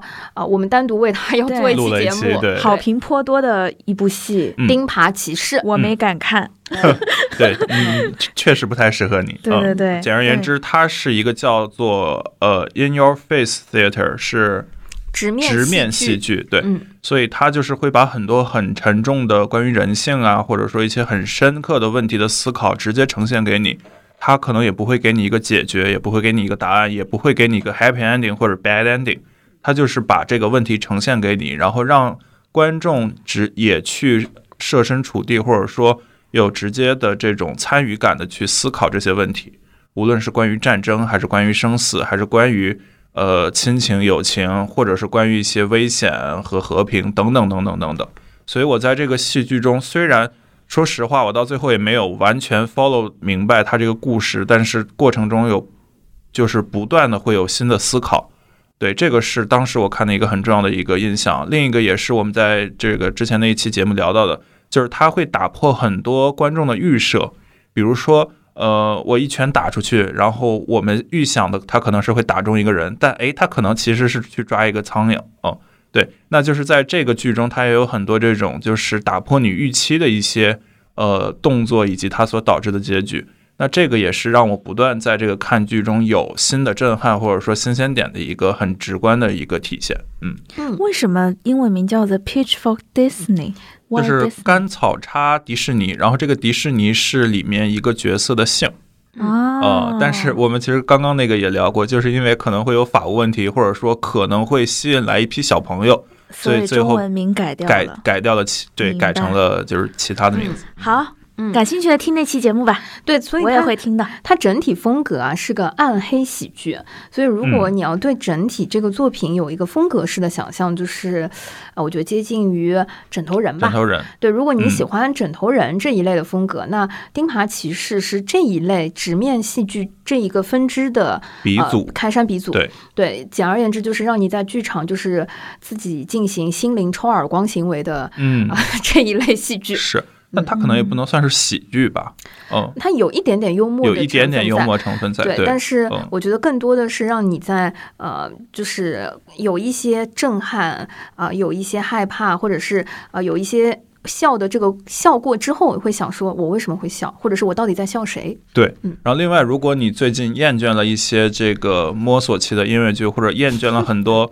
形式大于内容的作品，那我会非常推荐你回到上画的剧场去看这种扎扎实实的这种表演以及长段的独白。嗯，就是我认为演员演的酣畅淋漓，观众看的也酣畅淋漓，嗯就是一种很久违的这种纯粹的话剧嗯。所给你带来的一种震撼。嗯。嗯。我同样说到呃，就是典型性的这个话剧嗯。上画的这个第六空间啊、然后十一月份的时候，我有看一个呃戏叫做《房房间》。嗯，对呃，房间可以算是一个呃原创的，我我觉得也不能算是完全的孵化，嗯。呃，因为这个作品是编剧导演叫陈天然，呃，嗯，嗯我听说这一个剧本他们也可能会想把它做成呃音乐剧，所以它目前这个话剧的版本讲的是一个，应该说它整个舞台上只有三个角色。讲述一个母女关系的呃一个作品，嗯。那怎么讲？就是一对母女啊，他们可能从小孩子在高中到呃考大学，到进入工作，到工作之后等等，就说白了，他是把母女之间从小朋友大概在高中阶段、学生阶段到工作到大学的整整的这些可能会产生的代际矛盾，嗯。或者说，尤其是母女关系里面会遇到的所有的问题，以非常非常写实的方式截取了他们在每一个阶段的某一个片段在，啊房间里面的某一个阶段里面的对某嗯某一个切片，某一天、嗯或者是怎么样，就串在了一起。所以我怎么说呢？就是我觉得他写实到甚至都没有一些。呃，舞台或者是话剧处理的更浪漫主义或者浪漫化的一就很纪，录片。非常纪录片，嗯就是纪录片到是要看人间的那种纪录片。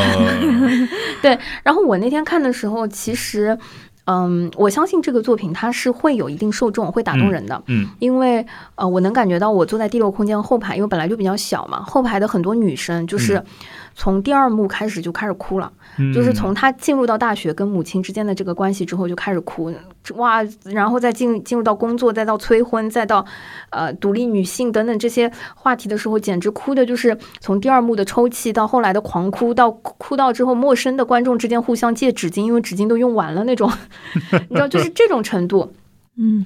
但是相比于我可能后后两排的这这一些观众，就不止一个啊，嗯。我我简直就是整场看起来就是有如就是 我没心没肺，相对冷漠，就是 旁观了，对，就是我我个人的感觉是，这个经历我们过去了，哎，对不对？为什么把年龄感和这个给哎，没没事儿，就是我觉得就是女儿的那个经历我们已经过去了，但是母亲的那个经历我们还没到嗯。那种感觉，嗯。所以对我们来说就是确确实是很难，嗯嗯。就是我前两天在跟那个呃一个也看过这个戏的一个呃小伙伴在交流的时候，他给我嗯。打了一个比喻，嗯。他说。呃，有可能是，比如说，呃，某化妆品集团，它旗下有不同 呃功能和诉求的这个品牌，label，啊，比如说啊，比如说欧莱雅集团，嗯。然后呢，到我这个年纪，可能到小友老师这个年纪的，我可能需要的是抗皱防衰老。可能是 HR 了，好莲娜了，但是呢，呃，我就是房间这个作品，它可能还在美宝莲。呃，就是保湿，呃，就嗯助青春。呃，这样子的功能，所以嗯。可能对于二十几岁的人群，或者说正处于刚迈入社会、开始工作，面对你要不要快速结婚啊，面对催婚啊，或者是面对一些这样子的问题，还处于纠结阶段的小伙伴来说，嗯，他可能会有一种被关照到了、被治愈了、嗯。被看见的感觉。嗯所以进到剧场去看这些内容的时候，可能会跟他产生更强烈的共情，嗯然后会有呃一些自己的思考和呃一些感触。嗯那这样子的作品，我觉得对这样的观众其实是非常非常有帮助的。嗯我们的舞台上，嗯，我觉得至少编剧和导演和演员们已经做到了一点，叫做看见嗯啊、以及就是观察生活。从自己的经历和这个真实的人群出发，去写一些更广泛的针针对这种普遍的家庭关系的一些故事，是的。这种感觉，是的，就从这一步来说，我已经觉得是比很多架空的或者说一些的作品要来的好太多了。嗯。所以，呃，针对这一部分受众来说，我觉得它是非常有帮助的。嗯。那可能对于像我们这种上了年纪的，还没有做成母亲的，对，你又没有那么丰富，从另外一个维度的这个体验来说，它可能正介于我们这个嗯、呃就是不干不干的这个位置。架空期，嗯哎，嗯，就我跟你说，现在这种身份啊，属于就是三不理，好吧？连哎，好了好了好了，也挺好的，关注自己，关注自身，好吧？好，所以呃，房间呢，整体上我还是非常推荐，就是呃，如果正处于年轻阶段的观众群和听友来说，是不妨一试的。嗯好，那最后呃，我们会推荐的话剧，呃，这个或者说还有一个舞剧作品。最后我们要推荐的两个作品呢，都是小剧场了，对，都回到亚洲大厦，熟悉的亚洲大厦。我推荐的第一个叫做《你好，我找史密斯》对啊，反正这个作品大家已经听过好多遍了，对但是好久呃，我反正是第一次看，看的就非常轻松，就是下班之后带着一个呃快乐的心情，是呃，看一出闹剧，然后轻轻松松的离开。嗯。同同同理，我之前看的时候也是这个感觉。对我我我还是一样的感觉，就是我觉得可以看，嗯。是轻松的笑得出来的。嗯。对，而且，呃，其实我跟小小在有一些就是喜剧的表演的偏好上是有所不同的，嗯但是我们能感觉到史密斯这个是覆盖住了大部分人大部分人的笑点吧，嗯就是你你可能笑点不同，但是你都能找到一些有趣的地方。嗯对，嗯，但是那个史密斯啊，我要吐槽一个点，就是嗯我呢，就是大家也知道，就是喜欢亚洲大厦老问题了，就是。我这便宜了之后啊，你就坐的不舒服。嗯我那天就是坐在最后第一楼的，就是它其实没有几排嘛，第三排嗯那个高脚凳，哇，那个凳子就是一个扎了蝴蝶结的呃金属高脚凳。哦，哎呀，我实在是那天就是我我抱着大包小包，大概两个包吧，然后 就是我就是整个两个小时，我几乎是半站半坐。然后我就上网搜了一下，因为它这个座椅啊、太有特色了，嗯。金属蝴蝶结，我就在淘宝上搜了一下金属蝴蝶结高脚凳，嗯。然后搜出来按价格排序，确实是三十块钱的椅子啊，无法让你嗯 就是太舒服。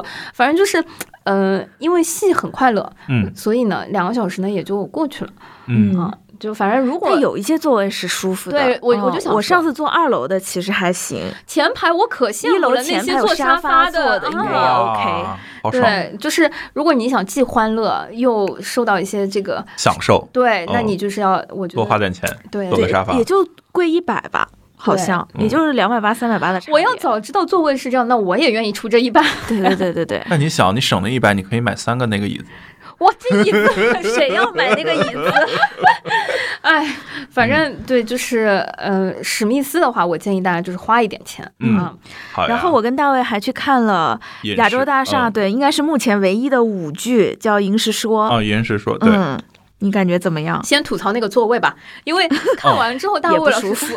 对，就是因为我是 last minute 买的，所以我就是露露她买的其实比较早，然后她是认认真真在那个选了座位，对，选了座位，然后我就只能去选一个第一排，但是侧边的。嗯，呃，等我坐下，我发现它的那个座位特别矮，就很像幼儿园小朋友的那个小板凳的高度。嗯，我记得是木头箱子，是对木箱子，对，就是对我来说，我感觉那个高度就和小板凳差不多。嗯，然后我就腿一直曲着，然后我的手是可以直接滑到地面的那种。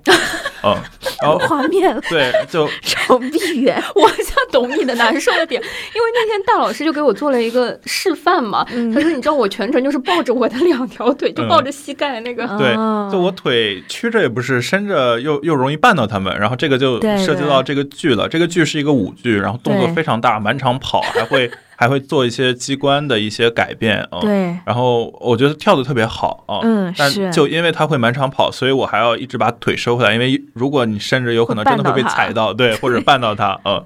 然后回到这个剧，这个剧其实说说实话，剧情我没太看懂，我只知道它的设定是一个什么刘邦的故事，然后什么古代又现代，然后又古代乱七八糟的，呃，但我觉得这些都不重要，重要的就是我看到那个三个非常。呃，有活力，然后舞技精湛的男性舞者，利用各种道具，把他们去巧妙的去把简单的物品去换成不同的道具，然后在这些道具的帮助下，或者说三个人像三体一样的这个 交互下去跳出各种很具有表现力的舞蹈。嗯，对，然后这个是我当时最大的感触。那他的服装。呃，包括他使用的道具也是存在着，就像我刚刚说的，有这个年代感的，可能一开始是偏古装，后面又变成了这个现代偏白领的那种西装革履、公文包这种，然后后面可能又换了一些风格。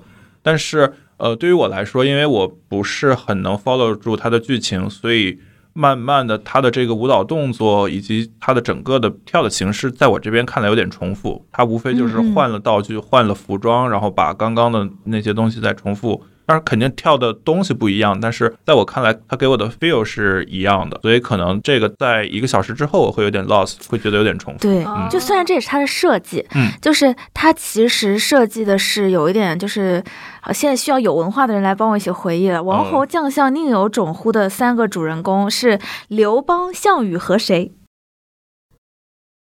韩信吗？还是好，这样会这一段沉默也不是很有文化哦。这这一段沉默，我我觉得就是可以跟观众一起共享，好不好？对，总而言之，我没看过，嗯，是吧？就是他这跟我只不过答错了，有可能。对，他是这样的，就是它里面他三个角色呢是有名字的，一个叫邦，一个叫将，一个叫王。哦，其实他在最后呢，就是整个，因为它是一个小剧场的舞剧嘛，所以它失去了一个帮助，叫做字幕。就是比如说我们看《永不消失的电波》，其实是会有一些舞台屏幕字给大家一些提示的。但是小剧场舞剧它没有了这些屏幕字的提示，所以你一开始只能靠猜。那它是怎么样来帮助你猜的呢？就是开场前有一个 staff，有个工作人员会介绍一下，说这个是一个关于鸿门宴的故事。哦，然后就开始。你们是不是看到同场？这个我们看了同场，可能。但我听讲一直不认真。对，大卫那时候可能在忙，他可能觉得是在讲废话，但 他是没听。但我是听了的。他说，就是开场就介绍了这是讲鸿门宴的故事。哦，原来如此。然后呢，你就会看到在他的这个舞美布景当中有一个倾斜的马车，里面的灯影亮起来，开始有舞者的一些影子的舞蹈，然后慢慢展现这个人物。然后呢，你就能感觉到，既然是鸿门宴，那场上的三个人。就必然是有刘邦、项羽和那个我忘了名字，项项庄吗？我现在有点难受，不然我们查一查。樊哙还是？太好笑了，但我是真觉得剧情不重要，可能是很多人的化身，是不是？对对对对对。好，那我就继续了啊。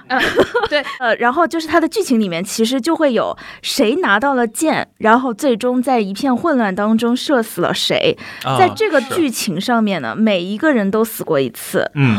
对他就是表表，他用用舞蹈和快转来表现了，当不同的人拿到了弓和箭的时候，最终死的人会是谁？嗯，对他会有一些闪回。对，在在这三次闪回以后，最终就是有一个人物死了。而这样子一个轮回，他以不同的道具展现过很多次。比如说，在古代的场景之下，有过以弓和箭之间的这样的呃命运轮转的安排。然后，呃，我印象里啊，还有过轮胎。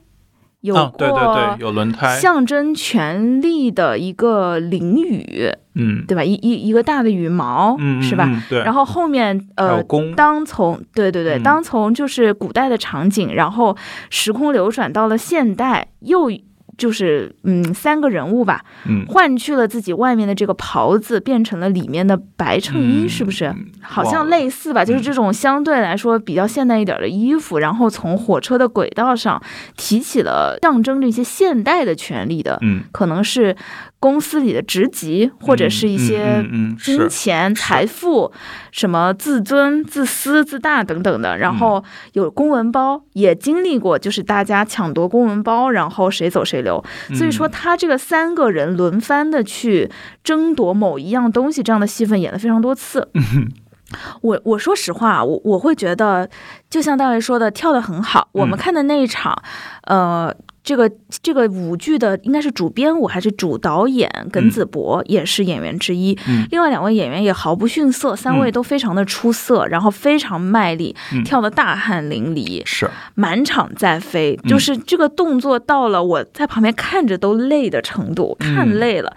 然后我觉得他的舞剧也是经过设计的，就像我前面简单介绍的这个剧情，它的古今的交错是非常明显的。然后嗯。他们这种，呃，用灯光和表演前进后退配合音乐的节奏去卡出这种轮回感和时空感，其实也是做的很好的。嗯但是呢，我说实话，我会觉得这个戏这个舞剧啊，嗯。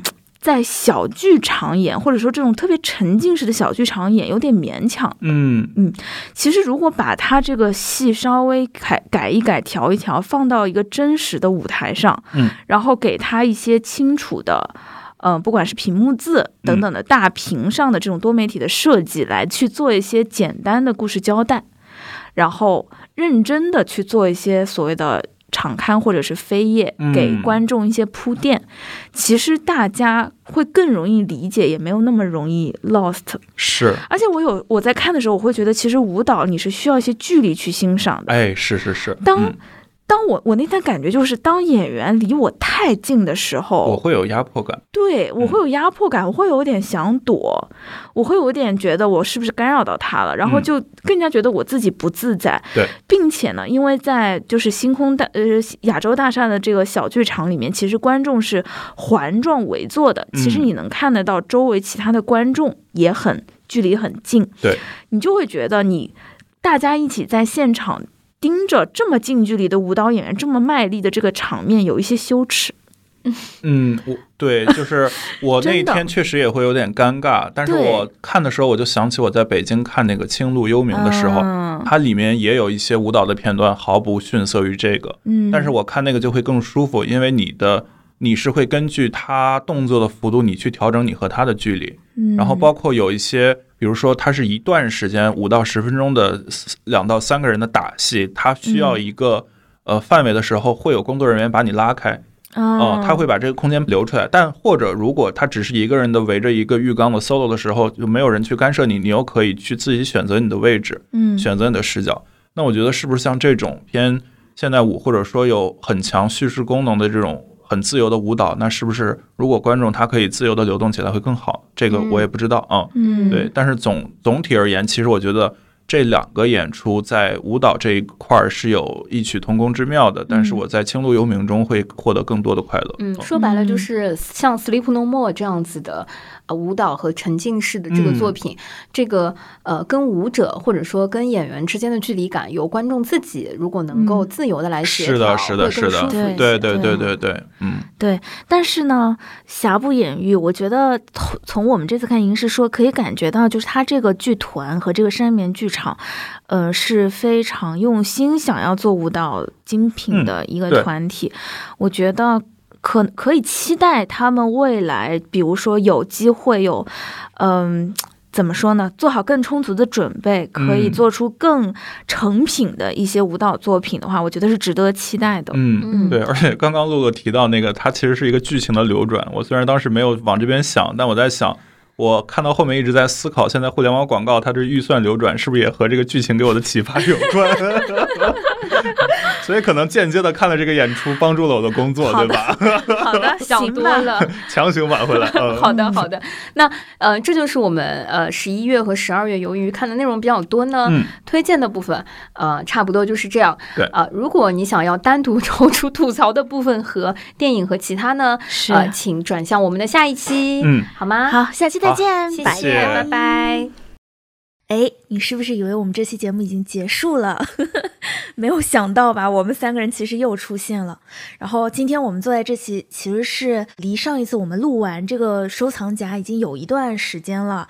那今天我们又坐到一起，是因为我们竟然邀请到了江美琪小美同学来跟我们一起做连线，让我们欢迎一下小美。欢迎。Hello，撕票俱乐部的听众朋友们，大家好，我是小美江美琪。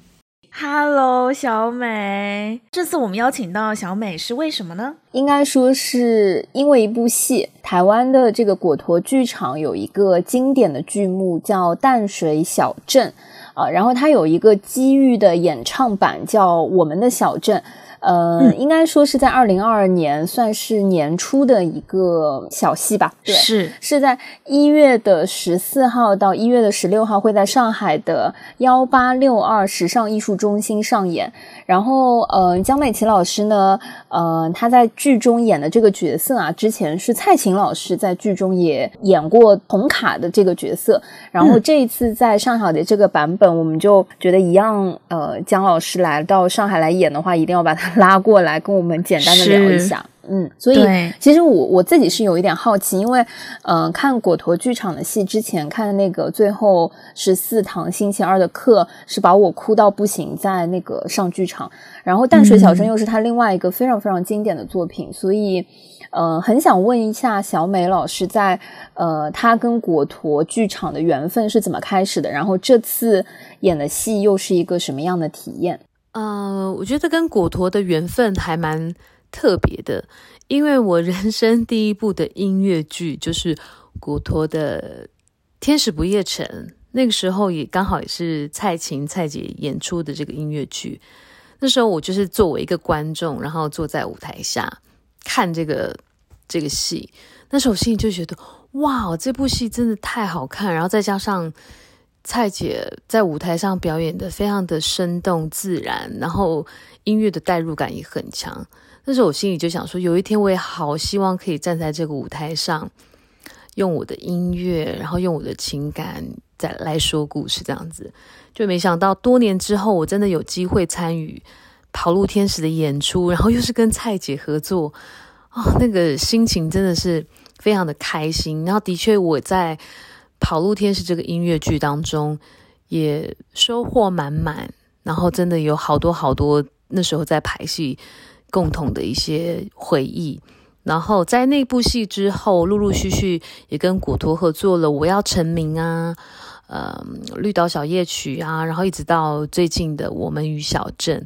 那比较特别的是，我这一次导演跟我说：“哎，小美，你要来演这个说故事的人、说书人的角色。”那对我来说，其实是一个还蛮大的挑战，因为过去可能都是在跟演员之间的互动对戏，但是这一次比较是。我是一个贯穿这整出戏的故事、说故事的人，然后很流畅的去呃讲述从刚开始故事的发生、中间的转折，然后到结束，然后还唱一些歌曲贯穿整出戏的感觉。所以那时候导演跟我讲的时候，我是非常的兴奋，但又有点担心，因为我没有啊、出演过这样子类型的角色，但我就答应了，因为我觉得。嗯，这个过程对我来说也是一个很棒的学习，所以我就接下了这个挑战。但是最近在排戏的过程当中，我觉得感触蛮多的，因为这出戏有讲到很多跟人生课题有关的。那我觉得每个人都会经历这些过程，所以也还蛮开心。这一次又可以再跟国托合作这部戏《我们与小镇》。好妙，觉得就是很神奇的一个作品和缘分。但我其实还挺好奇的，因为《淡水小镇》也是还蛮经典的作品嘛。那这一次的《我们与小镇》，它和过往的版本，嗯，不知道有没有什么不同呢？然后它又是有戏剧，又是有音乐元素，想请小美再给大家再多介绍一点。就我的了解，其实《淡水小镇》呢，最早期它就是一个纯。舞台剧其实是没有演唱的部分带入这个剧，然后一直到一九九九年蔡琴蔡姐的加入之后呢，他们有把演唱的部分带入在故事里面。那这一次新的版本《我们与小镇》呢，一样会用蔡姐的的方式，用音乐演唱的形式带入故事里面。因为我觉得有音乐的加入呢，其实会让这个。整个故事的感觉更加的丰富，因为这些歌曲在我们呃，我们与小镇这个三大块区块里面，呃，每首歌的连接要说的故事，其实都会锁得很紧。所以当大家在看这个戏的时候，然后再加上音乐，其实会有很多的画面感，然后。那种现场的感觉是会非常非常的不一样的，所以我想新的版本《我们与小镇》也希望透过音乐故事的结合，让看戏的人其实会更深的感受到这个故事想要传达的一些讯息给大家。嗯，刚刚美琪提到蔡琴的加入，让音乐作为一个重要的元素也进入到这个演出中。那我们也知道，就是过去蔡琴她所演的角色是舞台监督。那这次美琪你演的也是这个舞台监督的角色，可不可以简单的跟我们介绍一下这个角色的？这一次在《我们与小镇》里面，我饰演的这个角色叫做舞台监督。我觉得他是一个很特别的存在。为什么这么说？因为他除了是一个。呃，说故事把这整个故事串联起来的人之外呢，那在这个剧里面呢，我有时候也会在其中的某一个角色去饰演，啊，比如说冰店的老板娘啊，或者是证婚人呐，就是他有很多很多不同面的面向的呈现，但最主要呢，还是一个说故事的人，但是他会透过。主观的视角，或者是客观的立场去看待这所有事情的发生，所以我常常在说，我这个舞台监督的角色有点人格分裂，有时候很理性的去看待这些事情，然后有时候呢，可能又会比较疯狂一点的在里面担任其中一个角色的发挥，所以我觉得这个角色其实是有很大的。玩的空间在里面，所以对我来说，这个是很新鲜的尝试。然后同时呢，他也是一个很忙碌的角色，就是你会看到我在舞台上穿梭来穿梭去这样子，有时候会出现，然后有时候又不见，然后有时候突然出来说故事，有时候出来唱歌这样子。我觉得这个角色真的好像是我经历过这么多角色，我觉得非常有趣的一个，所以。也希望大家到这个现场来看这部戏，你就会知道我我我刚刚说的所有的一切到底是怎么发生的。哇，听起来挺期待的。是啊，是啊，听听起来非常的棒。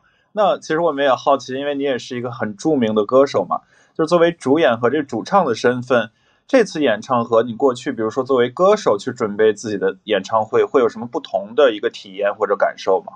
音乐剧跟自己的演唱会。其实有很大的不同，因为演唱会就是你专注在你每一首歌的一些情感的表达，就是否唱的部分。然后呢，音乐剧的部分是因为你在这个剧里面你会有角色，你会有你想要说的话。整合起来，然后要很清楚的去传递这些东西。包括我这一次是一个舞台监督，像是一个说故事的人，必须得用很多层面的角度去说每一段不同的故事，这样子。然后再加上我在这个舞台监督角色里面，除了要说故事，然后我可能在每一个大段落，我可能会用歌带入故事，然后甚至我可能会在。呃，故事里面的其中一个角色里面，又去担任一个演出这样子，所以他还蛮多元的。所以相相对的，我在做准备跟练习的时候，可能又跟演唱会的方式又不太一样。那我可能会不断的看着自己的剧本，慢慢的去消化成自己可以表达的方式，可以说的更自然、更生动，然后他的情感。怎么去呈现？我觉得这都是跟自准备自己的演唱会有非常大的不同。相信排戏跟演唱会的这个忙碌程度，可能就是几何基数的叠加。然后，对，在这个环境下，嗯，小美老师还有机会或者说有时间可以跟我们来聊聊天，就是非常非常感谢。最后还想，对，就是一定要抓住这个机会，想问一下，还有什么可以跟我们听友、跟我们小伙伴再说点什么吗？这一次参与我们于小镇的演出，我觉得非常的开心。每一次在排戏的过程，看到演员在演的每一个段落，其实我都有很不一样的感受。因为这部戏我在很多年前我看过，那时候我还是一个观众。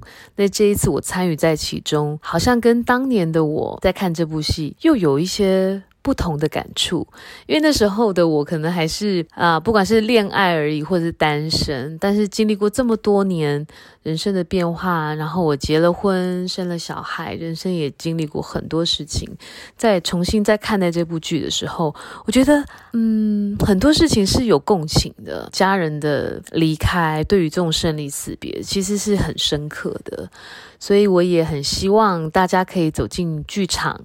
一起来感受《我们与小镇》这部戏想要带给大家的一些温度、温暖，那个感受应该会非常的深。也希望大家可以在二零二二年一月十四到一月十六号，在一八六二时尚艺术中心演出。也希望你们大家都可以一起来感受这个故事带给你们的震撼和感动。我们。一月十四到一月十六，剧场见！剧场见！剧场见！谢谢小美，谢谢，谢谢美琪。哇，我真的超期待的，这次应该我们也会去看，然后我们也很期待大家也可以去看，因为讲真哦，那个周末上海的剧场的压力，竞争压力真的很大。就是 好看的东西很多，但我觉得，对吧？就是江美琪这次还能来上海演这个，我反正是很期待啦。对，我觉得果陀出品的这种温情向的，然后你听这个名字，再加上有我我相信有音乐的加持，然后再有江美琪这个一直有的歌声。哎呀，实话说，就是小美老师在那个这个电话里，就是语音里有说到，她这几年就是自己有成长，然后有结婚生小孩，所以理解不一样。我天，真的，我我是第一次知道啊，我也不是一个八卦的人，但是对对对，我心目中她就是那个形象，就一直是那个少女的样子。那对，很期待，很期待去到现场能感受到不一样的小美老师。嗯，是好，这就是我们临时。对，加上来的补录环节，然后下一期你还会听到十一月、十二月的那些要吐槽的内容和其他的一些 有趣的东西。说的好温柔，真的。然后最后我们还会有一首，就是这一部《我们的我们与小镇》里面的音乐，结束这一期。我们下期再见，拜拜。这次是真的再见，拜拜。在黑夜的海上，你有你的。我有我的方向，你记得也好，最好你忘掉，在那交汇时互放的光亮。